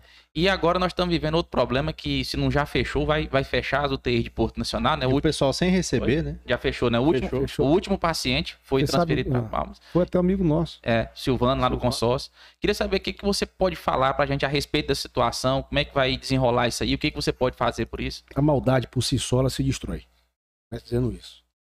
O debate das UTIs de Porto Nacional começou ainda agora, começo do ano. Eu fui muito demandado, as pessoas, deputado, tal. Eu entendia porque até então, naquele momento, não se tinha uma pandemia, e o governo do estado tinha se preparado lá em Palmas, no HGP, nos hospitais gerais, nos hospitais regionais de Palmas, para atender a região a qual Porto e outras cidades fazem parte. Veio a pandemia, vi estados criando. Aliás, um a- amigo nosso, André Veloso, que é empresário ali em Palmas, faz de tudo, falou assim, "Tinha- eu fico sem entender, porque eu tô ali no Maranhão, em São Luís Imperatriz, construindo hospitais de campanha. Eu, tenho, eu saio daqui de Palmas, colocar 70 e poucos leitos de UTIs em, Imperatriz e cento e poucos no Maranhão. Cara, eu não tô vendo nada sendo feito no Tocantins, bicho. E não foi feito um único hospital de campanha. Um único leito, não foi construído um único leito. Foi licitado, sabe lá Deus como. Quer saber pior do que é ter, não ter as UTIs hoje de Porto? Você ter 97 pais de famílias, médicos, enfermeiros, auxiliares, técnicos, pessoal de limpeza, motorista, sem receber salário. Entraram com ação hoje. Entraram hoje, estão entrando semana que vem. Agora, pior do que isso, do, da gestão desumana que prefere, depois de ver, e aqui eu falo com tranquilidade, porque tudo que eu falo tem um documento. Eu- aliás, eu, eu, não- eu, não só- não faço, um, não dou um assopro lá em Brasília que eu não divulgo, porque a verdade é muito fácil de vir hoje. Então, tudo que eu falo, eu fiz uma audiência com o ministro Pazuello. Tá aqui a audiência feita, tá aqui ele falando que colocou a condição do município de Porto Nacional entrar no sistema SAIP para poder habilitar as 10 UTIs de Porto Nacional. Porém, a habilitação desse sistema SAIP dependia da regula- regulação feita, que é feita pelo governo do Estado. Do Estado. É um fato. Você entrar no Ministério bem agora de Saúde, sabe que é uma rotina a ser feita. E eu vi, para ser justo. Vi a secretária Lorena, vi a, na época a Hermínia, que tá, El era colaboradora da gestão naquele momento, vi a equipe de saúde, vi o prefeito Onivon, questões políticas parte, mas eu vi um fato, eu vi eles lutando para tentar habilitar no tal sistema SAIP o município de Porto para receber o custeio via o Ministério da Saúde, governo federal, para custear as UTIs de Porto Nacional viagens e viagens. Pergunte a qualquer um, eu estou dando nomes. Prefeito, secretária e Hermínia. Quantas viagens não fizeram palmas para poder, gente, deixa habilitar, porque. Não, calma que deu certo a UTI de Porto, mas deu certo é pelo governo do estado custeando, porque o presidente da Assembleia fez uma reunião com os deputados da base e tá tudo certo. Era não, eles queriam me botar de mentiroso. Pela campanha de 2018, eles conseguiram botar maldosamente, e meu pai, que é um homem muito pacato, quem conhece, quem conhece meu velho sabe que ele é um cara que não briga, ele é de pacificação, fala baixo, ele tem um jeito mais de pacificador. Já sou mais do enfrentamento. Se- Meu pai, se você der um tapa nele de um lado, ele vai bate lá de cá pra você ficar agradado. Isso, inclusive, me causa dentro de casa uma certa contrariedade. É difícil. E cara. eles, naquela maldade competente de 2018, botaram meu pai o nome de senador Mentirinha, Vicentinho Mentirinha. Ixi, que importa correu demais, a maldade acontecendo. E tento botar isso em mim todo custo, mas não coloco, porque eu enfrento. E tento botar, eu boto, eu falo que o trem é preto, falo, não, o trem é cinza ou é branco. Pra tentar botar o Vicentinho Júnior Mentirinha. E foi essa a questão. Porque eu vim pra rádio, folhei, mostrei os vídeos. Sorte a minha, que tudo que faço em Brasília, documento, registro e mostro. Ele tá aqui, autorização da diária, valor de tanto, vezes 10 diárias, vezes 30 dias, vai dar custo de tanto para o governo federal bancando o custeio das 10 UTI de Porto Nacional, enquanto a pandemia estiver acontecendo tiver demanda e necessidade das tais. Pronto? Não. Arrumaram um recurso X lá para o governo do Estado e falaram que a UTI de Porto vai sair sim às 10, vai sair, mas não é de governo federal, não. Tem gente mentindo aí. Do colocar em mim a carapuça, no que não serviu. Primeiro porque mostrei, tá lá. Agora que você não quer habilitar pelo tal do sistema SAIP, vocês têm um recurso, eu não posso obrigar o governo do estado a, a, a fazer, mais sendo governador adversário, opo- opositor. Eles optaram em fazer por recurso próprio. Eu sabia, plena certeza, que o governo não está dando conta de comprar medicamento. Naquele momento não conseguia pagar salário dos enfermeiros, dos médicos. Já tinham movimentos, naquele momento, de médicos, enfermeiros, auxiliares reclamando o atraso de salário. Como é que ia pagar tantos milhões de reais por mês para UTIs a mais, pô? Aluguel de uma empresa? Que história que é essa? Eu sei que fizeram. O Estado veio, investiu dinheiro público na reforma e ampliação para receber as UTIs de Porto Nacional, investiu o recurso público na licitação, sabe lá Deus de que jeito feita, para instalar as UTIs Nacional. Faltou recurso público para manter as UTIs. Alega hoje que não tem demanda a mais. Pô, não tem infectado? Não tem gente precisando de balão de oxigênio? E ser entubado, estubado, aquela coisa toda. Na região de Porto, que a região do Amor Perfeito cuida de Porto, se me salgando mais 14 cidades, 13 Até cidades. Arraias arraias. Não, Arraias não, é porque é mais que perto. São 14 cidades. Desculpa a correção. E depois disso feito, amigo, hoje me recebo a informação, duas informações que me deixou perplexo. Primeiro, vi aquele vídeo do padre Alex. Achei perfeito, porque ele falou tudo que o portuense, indignado, que perdeu o ente querido, que perdeu familiares, queria falar. A carapuça não me serviu, porque eu sei o que fiz e o que faço. E luto. Porque às vezes você faz o papel do beija-flor para pagar isso, mas você, o fogo é maior. Você vê se faz vencido. Agora, fato é que hoje tem 97 cidadãos e cidadãs, pais de família, entrando na justiça para querer requerer os seus salários atrasados, que não receberam. Fato é que a UTI de Porto foram todas fechadas. Com 86 Pior. casos ativos. Vai ser provado agora. Empresa que ganhou a licitação da UTI de Porto Nacional, que tinha que contratar esses mesmos profissionais por sistema de CLT, não fez por sistema de CLT. Você, médico, técnico de enfermagem, auxiliar de limpeza gerais, que trabalharam nessa das UTIs, sabe o que, que eles fizeram? Fizeram você assinar um contrato Temporário. colocando vocês como sócio da empresa em participação. Hum, Isso, vai, isso vai virar improbidade, vai virar ação agora. Dá uma improbidade viola- alguém vai pagar caro na justiça por isso. E vai ser provado. Existem uns contratos feitos. Sabe o que, que, sabe o que, que isso podia acarretar naquele momento que o TI estava acontecendo? O senhorzinho que faz a limpeza, se Deus o livre e guarde, um erro médico lá, que não teve, mas se Deus o livre e guarde, alguém falecesse dentro daquela UTI, ele era tão copartícipe da responsabilidade sem ter nenhuma participação como o dono da empresa, que ganhou milhões e milhões. Porque tá lá como E sócio. sem receber salário. Meu Deus. Então, isso vai dar um BO grande ainda. aí. Então, Pesado. então é, é, é isso. É isso, que, é isso que eu queria voltar a responder. Por que eu sou oposição? Por causa desse tipo de situação. Eu não vim deputado para poder ficar batendo palma pro trem errado. Eu vou ter em Bolsonaro que ele fala errado, eu falo, tá errado, presidente. Eu acabei para aí, ué. Começo do governo ele queria pegar a FUNAI e colocar no Ministério da Agricultura. Eu falei, tá errado. Como é que você botar a índio para conversar de frente com o fazendeiro? Cada qual tem o seu interesse. Tá errado, você tem que ir lá no campo neutro. Que manter lá no Ministério da Justiça, lá com o ministro Sérgio Moro à época. Lá no campo neutro para poder o ministro ouvir um lado, ouvir o outro e outro. tentar ser o mais justo possível. Você não pode botar os meus nossos irmãos dentro, do- por mais que o agro é necessário, mas também é necessário o respeito à cultura indígena.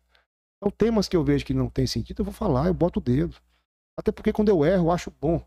Hoje, batendo um papo com um colaborador minha de escritório aqui em Porto, Léo, corrija isso, tal, tal, tal, até porque eu me faço a corrigir e acho bom que alguém fale, você, você deu uma erradinha com lá, bicho. Eu não vou acertar sempre. No momento eu vou, eu sou um ser humano, uma hora eu vou dar meus vacilos. Vou errar. Ou por desconhecimento, ou por afoitamento, ou por, pela regra do jogo não tá clara para mim naquele momento. Agora acho bom alguém me falar, rapaz, corrige. Agora quando eu falo pro governador, corrige, governador. Mesmo a cama que você, a cama que você pagou 24 mil reais. É, mas você não quer uma cama tocante nesse padrão. Ah, quase que mandei o secretário do Vidal para aquele lugar. Falei, aqui tem um deputado federal que não quer um tocantinense tendo deitando uma cama de hospital padrão sírio-libanês. Falei, pois bem, irmãozinho. Liguei no Sírio, pedi a cotação dele da última compra de cama igual a sua, a dele lá é 7.800 reais. A tua deu 24 mil. Eu quero o tocantinense deitado numa cama padrão sírio-libanês. Tava três câmeras Mas ao preço do que o sírio-libanês paga, você tá falando desse jeito. Eu não vou concordar de ver máscara descartável de um real e pouco na cara da gente e o governo pagando 33 reais. Eu não vou concordar por mais que se faça necessário o combate à fome. O nosso precisa comer, é fato. Mas não vou concordar de ver o governo do Estado comprando a cesta básica três vezes mais do que ela vale. Eu sei os motivos pelo qual ele faz aquilo. Eu vou questionar aí. Se doa quem doeu, eu tô lá para fazer isso. Deputado, para encerrar, tem algum assunto que a gente não falou aqui que você gostaria de falar? Deixamos passar alguma Rapaz, coisa. Como é que dos pioneiros, né? Hoje eu, Sim. falo, hoje eu fui É numa audiência verdade, no Tribunal olha de Justiça, cara. Na desembargador doutor Elvésio Maia. Historiador, culto, gosta da história do Estado. Ele é do Estado Sergipe, se me salvo engano, mas está aqui radicado há muitos anos. E depois de tratar o assunto que lá fui falar com ele, fomos bater papo de mandato e ele me parabenizando. Falou, deputado, parabéns pela PEC dos pioneiros. É que essa, trabalho de família. Ele começou com meu pai, ainda senador no Senado Federal, aprovado lá por unanimidade. E nós lutamos ali na Câmara dos Deputados por quatro anos. E achei bom quando vi o governo do Estado, esse atual governador, marginalizar a PEC marginalizar os pioneiros do Estado. Quantos pais de família aqui? O ditado que diz que na briga de elefante quem mais machuca é o capim. Então, é, que serve bem para esse momento, porque em determinado momento a briga de grandes personalidades políticas do Tocantins naquela época de 80, década de 80, machucou pais e mães de família que aqui estavam, que vieram dos estados por aqui por acreditar, tomaram a decisão a pedido da época de um líder de governo, do governo, que era governo, e no final das contas o elo quebrou aonde? Do lado mais fraco. Então a gente lutou para trazer uma PEC para permitir a correição de atos cometidos pelo Estado. Não foi por Zé, Pedro, Maria, João, que era governador, foi pelo Estado, enquanto instituição. Porque nós passaremos, mas os mandatos das instituições ficam. Fica. Digo isso sempre. Não pode desrespeitar a instituição. Eu acho muito tenebroso no vejo de desrespeitar o Supremo Tribunal Federal, no vejo de desrespeitar um Congresso Nacional, no vejo de desrespeitar o- a presidência da República, os poderes. Porque as instituições existem por um motivo, para poder dar norte. As pessoas que ali estão, um dia passarão, mas a instituição ficará. Então, a PEC veio para corrigir atos de um governo de Estado. Quando vejo hoje o atual governador que faz as farras que faz com dinheiro público, falar que essa PEC, como falou na Praça Centenário ali no evento, onde deu o nosso de sabor aqui, infelizmente no dia do aniversário de Porto Nacional. Dizer que essa PEC ia inviabilizar concursos públicos futuros. Ora, se ele não fez, vai querer caçar, depois de seis anos, caçar culpado em alguém? É porque isso que é mérito do incompetente Faz caçar parte, culpado nos outros, né? E não em si, às vezes. Dizer que a PEC ia quebrar as progressões dos servidores, que a PEC ia. Mas Eu achei bom porque pro- enquanto pro- ele falava Mas já isso, não tá sendo paga. Você é a PEC? entendeu? Mas o Eu pessoal achei que tá bom quando pegando eu aqui é, vi é importante líderes fortes do próprio grupo político que o governador faz parte, Deu uma chiada. a começar por quem votou a PEC, que foi votada na Câmara dos Deputados por unanimidade. Desde o deputado Carlos Gaguinha, a todos que fazem parte lá da base do atual governo do Estado de Tocantins. Quando eu vi Siqueira Campos falar quem é contra essa PEC é contra o Tocantinense e o Tocantins. Quando eu vi Eduardo Gomes falar, rapaz, como é que uma PEC que andou quase 7, 8 anos no Congresso Nacional e o Estado nunca falou que ela fosse quebrar nada, vem você hoje falar que essa PEC vai quebrar porque o deputado Vicentinho foi o grande coautor e, e- e articulador dela? Não, calma aí, ué. Se ela fosse para quebrar, você teve tempo hábil, está seis anos governador de Estado. A PEC tramita há oito, desde que. Até esse dia fui entrevistado lá em Palmas por um jornalista, Wagner Quintanilha. Então, por que o Carles fala? Eu Rapaz, essa PEC foi proposta no Senado Federal, o Carles nem na fila do pão existia. Ele nem era governador e nem era deputado estadual. E nem tinha feito implante de cabelo ainda. Nem fazendo frango não, não. Frango feio pra caramba aquele frango. Ser ruim. Esquisito, esquisito. Feio pra danar. Que- Perdeu a melancia e o frango que tentou fazer aquele trem. E o tempero. Então, assim, falava, falava, Wagner, o Carles nem existia no cenário político. Como é que nós vimos, nós, os Vicentinho, pai e Vicentinho Júnior, Ia fazer uma PEC machucar o governo dele, que tem mais. É personalizar um debate de modo que nós todos, pô. Não vou personalizar esse debate com o Carlos. Aliás, eu, eu tirei de banda, porque ele não viveu o direito. Mas por obrigação ele tinha que pelo menos estudar a história do Estado. Ele não, tem, ele não se preocupa nem de ter vivido e nem de aprender. É eu que vou perder meu tempo e queria explicar para ele, que vai estudar com o povo dele. Não é com pareceres que ele manda um secretário fazer com um, um, um, um contratado, um, estagiário lá de fundo de gabinete para querer fazer discurso deles para eles mesmos em televisão, de canal deles próprios, que eu, vou, eu não vou dar esse debate, eu não pego esse tempo. Eu gastei seis anos, quase sete anos, convencendo mais meu velho pai à época, 80 senadores com mais ele, e no Congresso Nacional quase 500 deputados federais. O PT com o Carles, ele, agora ele tem que cumprir o dever constitucional da PEC, que hoje ela é matéria constitucional colocada na Constituição. Então, hoje a obrigação dele é cumprir o que está na Constituição. Pronto. Isso aí, Muito mas bem. é importante a gente, é, só para frisar aqui, porque às vezes o pessoal que está assistindo a gente, tem, tem pessoas que não sabem do que se trata essa PEC. Seria importante você dar uma, essa PEC, uma não, explanada Vou tentar falar bem brevemente, para passar do horário. Na, na década de... No começo do Estado, foi-se feito concurso público para fiscais, auditores, delegados de polícia civil, aonde na época o Dedão, o Yuri que lá existia, que ou aqui por aqui já estava, que poxa, tá, tá tendo um Eldorado no Brasil, que é o Tocantins ali criado agora, terra das oportunidades. Vou pegar minha família e vou para lá, ué. Estudei muito, tem um concurso, vou prestar, vou passá-lo.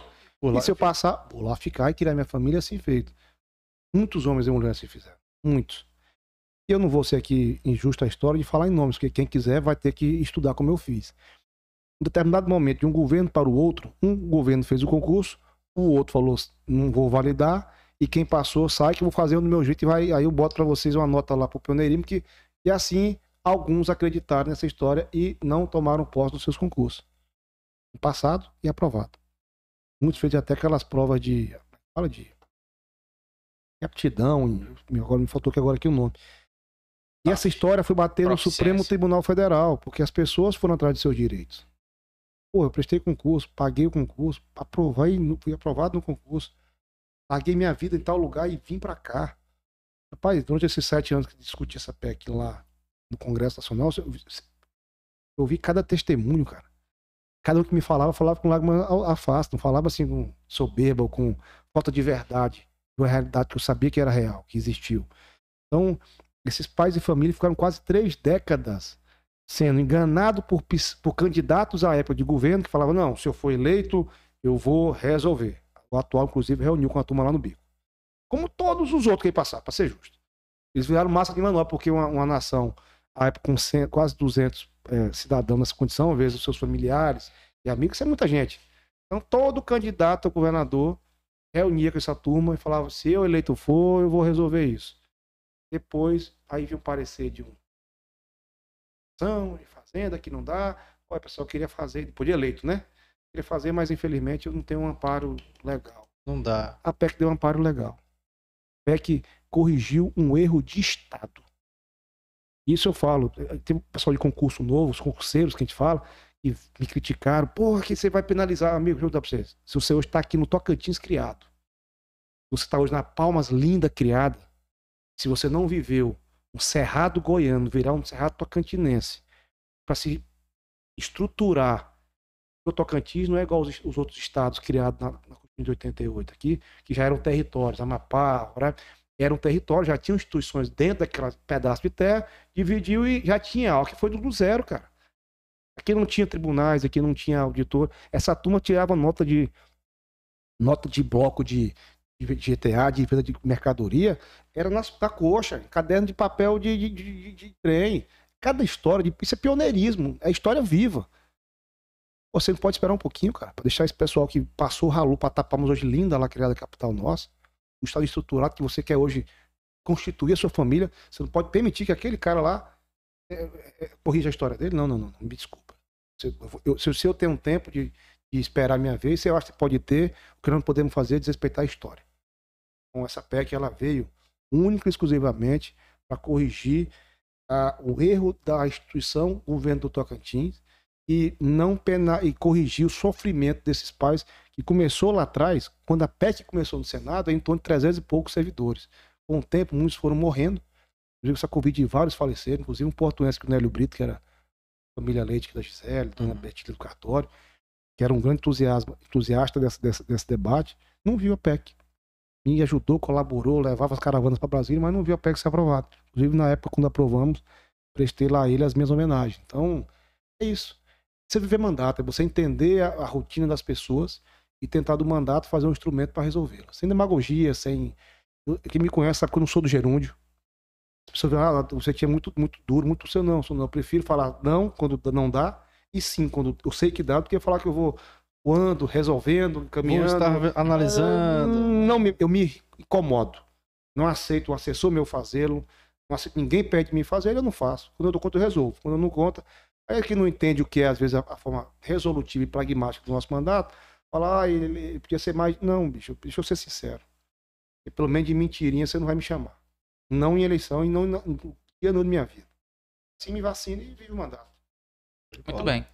Deputado, ó, eu prometi que até o final não ia mais chamar de senhor e não chamei. Parabéns. Conseguiu, ó, Yuri Você prometeu que durar uma hora e meia, tá durando duas horas e meia o bate-papo. Então Você faltou com a compromisso. Mas Então. obrigado. Eu, eu quero agradecer você dedicar um tempo da sua agenda, que é tão disputada, tão corrida, para estar vindo corrida. aqui conversar com a gente. É, Hoje uma sexta-feira, hein, bicho? É, tá tomando uma namorando, eu tô solteiro, É. caçando uma namorada pra casar de novo, e eu sei com vocês dois. Aliás, Dois faz, um- homens faz um mexão. Quem que é outro? Não, De- Um tá aqui. Quem que é outro? tô aqui batendo papo. Vamos bater para o Mas, mas como eu falo sempre, falar de política para mim me é, me- me é muito gratificante. Não tenho hora, local e nem dia.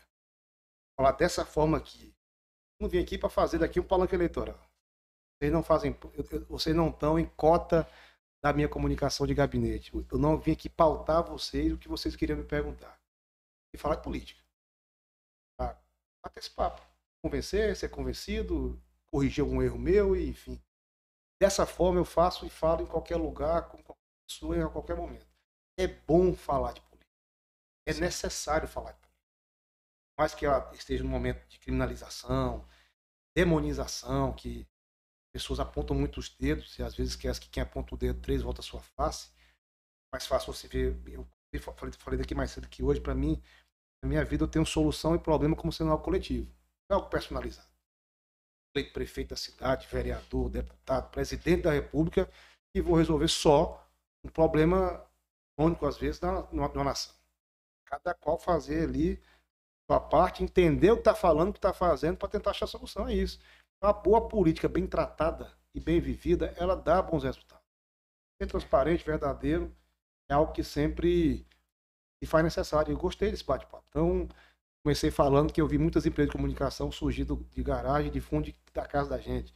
Eu não tenho dúvida, depois de ver o formato que vocês estão colocando aqui, imparcial, isento, bacana, tem que ter sim, pessoal. Tem um pi- tem o, PR o, O QR Code. É, do vende o Pix. Pix aí. Vende o. Pix aí. Ajudem, porque cada um que botar lá um real, dois reais, o que botar vai financiar a independência desses caras. Infelizmente, no Tocantins, nosso fragilizado hoje, quem quer ser da comunicação tem que estar na comunicação de um gabinete de alguém. Do vereador, do prefeito, do deputado estadual, a Assembleia, que infelizmente virou uma mãe da imprensa marrom no Estado. É verdade, a imprensa que não leva informação, leva desinformação. E quando quer ter uma- alguém que tem um público, eles vão lá tentar corromper para ter uma pauta já pré-estabelecida. É, abre a boca dos meninos aqui e fala, "Ó, pra vocês falarem isso aqui, viu? Bem de mim e mal dos outros. Eu sou bonitinho, o cara lá é feio. Cara, porque esse financiamento que vocês fazem aqui no Pix, seja do que for.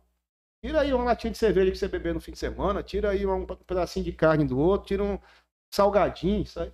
Tira um dinheirinho de algum canto e bota bem aqui.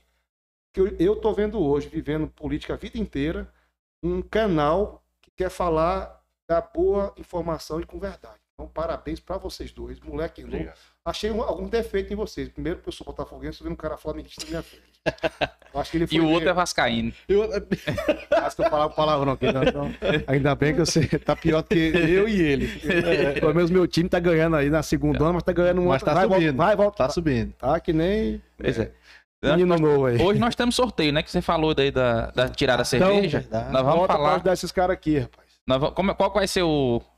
Pra, pra gente sortear aí, o, o bolo do sabor de mãe, Fábio? Bom, então, para quem acompanhou, para quem aguentou a gente, aí vamos sortear um bolo, oferecimento aí de sabor de mãe delícias caseiras. Quem, o ganhador vai entrar em contato lá pelo Instagram do Sabor de Mãe na segunda-feira para poder fazer a retirada aí. E qual a pergunta, Yuri Vinícius? O que, que você acha que a gente faz aí pro pessoal responder aqui no chat? Quem E- ganhar, ganha como? Quem ganhar vai entrar. Como é que eu sorteio aí? Vai, só vai entrar? nós vamos então? fazer uma pergunta que a primeira pessoa que Quem responder, ganha o responder, bolo. Então, Manda aí, deputado. então, então, contribuição do amigo, e para ajudar meu amigo Abel aqui, que é um conhecido. Quem tiver ainda, nós estamos com quantos usuários aí presentes aí na hora? 19 pessoas nesse Esse momento. 19, alguém vai ganhar aí, então, é, uma caixa de cerveja. Pode tomar, porque é sexta-feira, não é dia de bolo. É, olha aí, Hoje é dia olha de aí. uma cervejinha e uma carninha assada. Por isso que eu joguei o bolo pra segunda-feira. Ah! Então bota o sorteio aí, uma caixa de cerveja para poder o pessoal tomar e brincar no fim de semana. Pronto. E aí, qual vai ser? Vamos, vamos lançar Vamos lá. aqui, ó. a Ó, quem, quem, a primeira aqui, valendo o bolo. Vou mandar, Fábio Dedão. Manda, Yuri Ó, Vinícius. O primeiro que responder aí, quem é o nosso próximo convidado na próxima terça-feira, dia Boa. 28, ganha um bolo sabor de mãe. Valendo no chat. Quem é o próximo convidado? Quem é o próximo convidado? Quem é o próximo convidado? Eu posso falar? Não, você... Eu, eu olhei Aí ele já vai sair daqui e pegar a, a caixa de cerveja. Pô, dou a caixa e como um bolo, pô. Próximo convidado do, do Cerrado Dinâmico. Respondam aí no chat. Eu não vou dizer pra vocês que tá lá no nosso É, Instagram. tá no nosso Instagram. Mas vamos lá, gente. Vamos lá, pessoal. Arrocha aí, arrocha aí. Mande, mande, chama, chama, chama, porque ainda tem a caixa de cerveja. Então manda aí quem é. Ó, já deu. Uh, foi pra três. Jesus. Ó, a galera aí. Quem é o próximo convidado do Cerrado Enquanto- Dinâmico? Enquanto isso, quem não tá participando aí, quem não foi lá olhar. Ó, Jeffersona falou que era cerveja. Curte o vídeo, comenta, compartilha aí. Bora, vamos, quem vai- vamos fazer um combo, Yuri Vinícius? Ah, Já que o pessoal tá. Ah, eu quero a cerveja. Vamos fazer um combo, Bolo, sortear o bolo combo. com cerveja não vai dar bem, não, pô. Vai dar uma Não, mas toma a danada. cerveja hoje, dá É. aquela vomitada amanhã e aí o bolo é glicose, né? e depois pega o bolo. Vamos fazer o combo? Ah, pode ser, arrocha. Então vamos fazer o combo agora. Agora o combo será dinâmico, cerveja pra você encher a cara hoje e vomitar amanhã e o bolo na segunda pra você tá de Gente, bora ver aí, Glicosado. arrocha, manda aí. Quem é o próximo, Próximo convidado do Cerrado Dinâmico. Quem acertar essa pergunta vai levar o combo. Vamos lá? Pá, pá, pá. Opa! Isabela Rodrigues, Joaquim Isabela Maia. Rodrigues, Pronto, ganhou. Joaquim Maia. Joaquim. Ah, o nosso ex-prefeito. E candidato aí a deputado estadual, viu? Um cara bacana. Enfim, pronto, temos uma, Qual que é a política de respeito, cara? temos uma ganhada. Joaquim foi prefeito. Ganhou em 2016 do candidato que nós apoiávamos, que era o Toniel naquela época. Fizemos um- um mandato, ele de prefeito, eu de deputado federal, nos respeitando em trabalho e em mandato. Veio candidato à reeleição, onde apoiei o prefeito Ronivô Maciel, acho que você sabe o resultado da eleição. E com respeito, ontem mesmo nos encontramos no evento do Laurez Moreira. Joaquim, eu torço pela sua vitória, porque você, é, porque enquanto eu vejo outros esbravejados que são parlamentares estaduais de Porto, na hora que Porto o bicho pega, silêncio, que só ouve cantiga de grilo, você é um cara que, você foi um bom prefeito, teve falhas, teve, e Porto, naquele momento, queria testar uma alternância, que eu acho, eu acho importante essas alternâncias porque as ideias se alternam também. Mas te vejo um bom deputado estadual para a Assembleia. Então, Joaquim vem aqui amanhã, é isso? Dia? Vem terça-feira. terça-feira. Pode dizer que torço para os- ele ser candidato e torço pelo sucesso dele.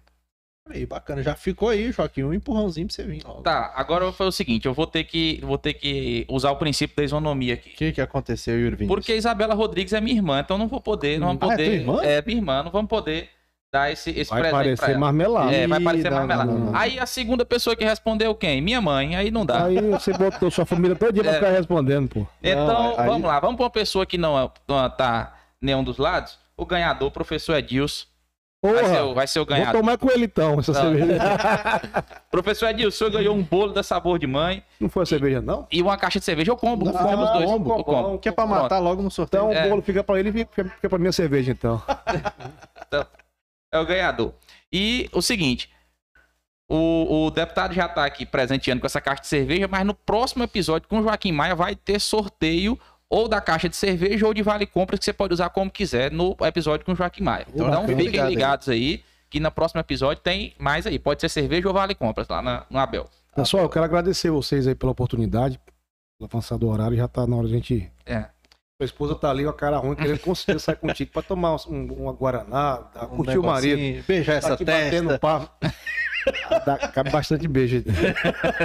Como na minha também. Então, Tem que chamar um topógrafo É. pra isso aqui. Não é bullying, Então, vamos não. lá, vamos. Então, assim, agradecer, cara, de forma verdadeira. O que falei aqui, assino embaixo tudo. Eu acho que vocês estão começando e caminhando da forma certa. Continue. Tentem buscar essa independência de poder pensar. Pensar, pensar é importante, pra você poder pensar e chamar as reflexões. Eu torço para que as pessoas que acompanham aí, de fato, depois de vir a plataforma lá, porque eu imagino que o Pix continue, ajude lá para poder a coisa acontecer. Dessa forma, no final, quem ganha com esse debate como se for de forma, de forma econômica, isonomia, e as pessoas, ao final do debate, possam refletir.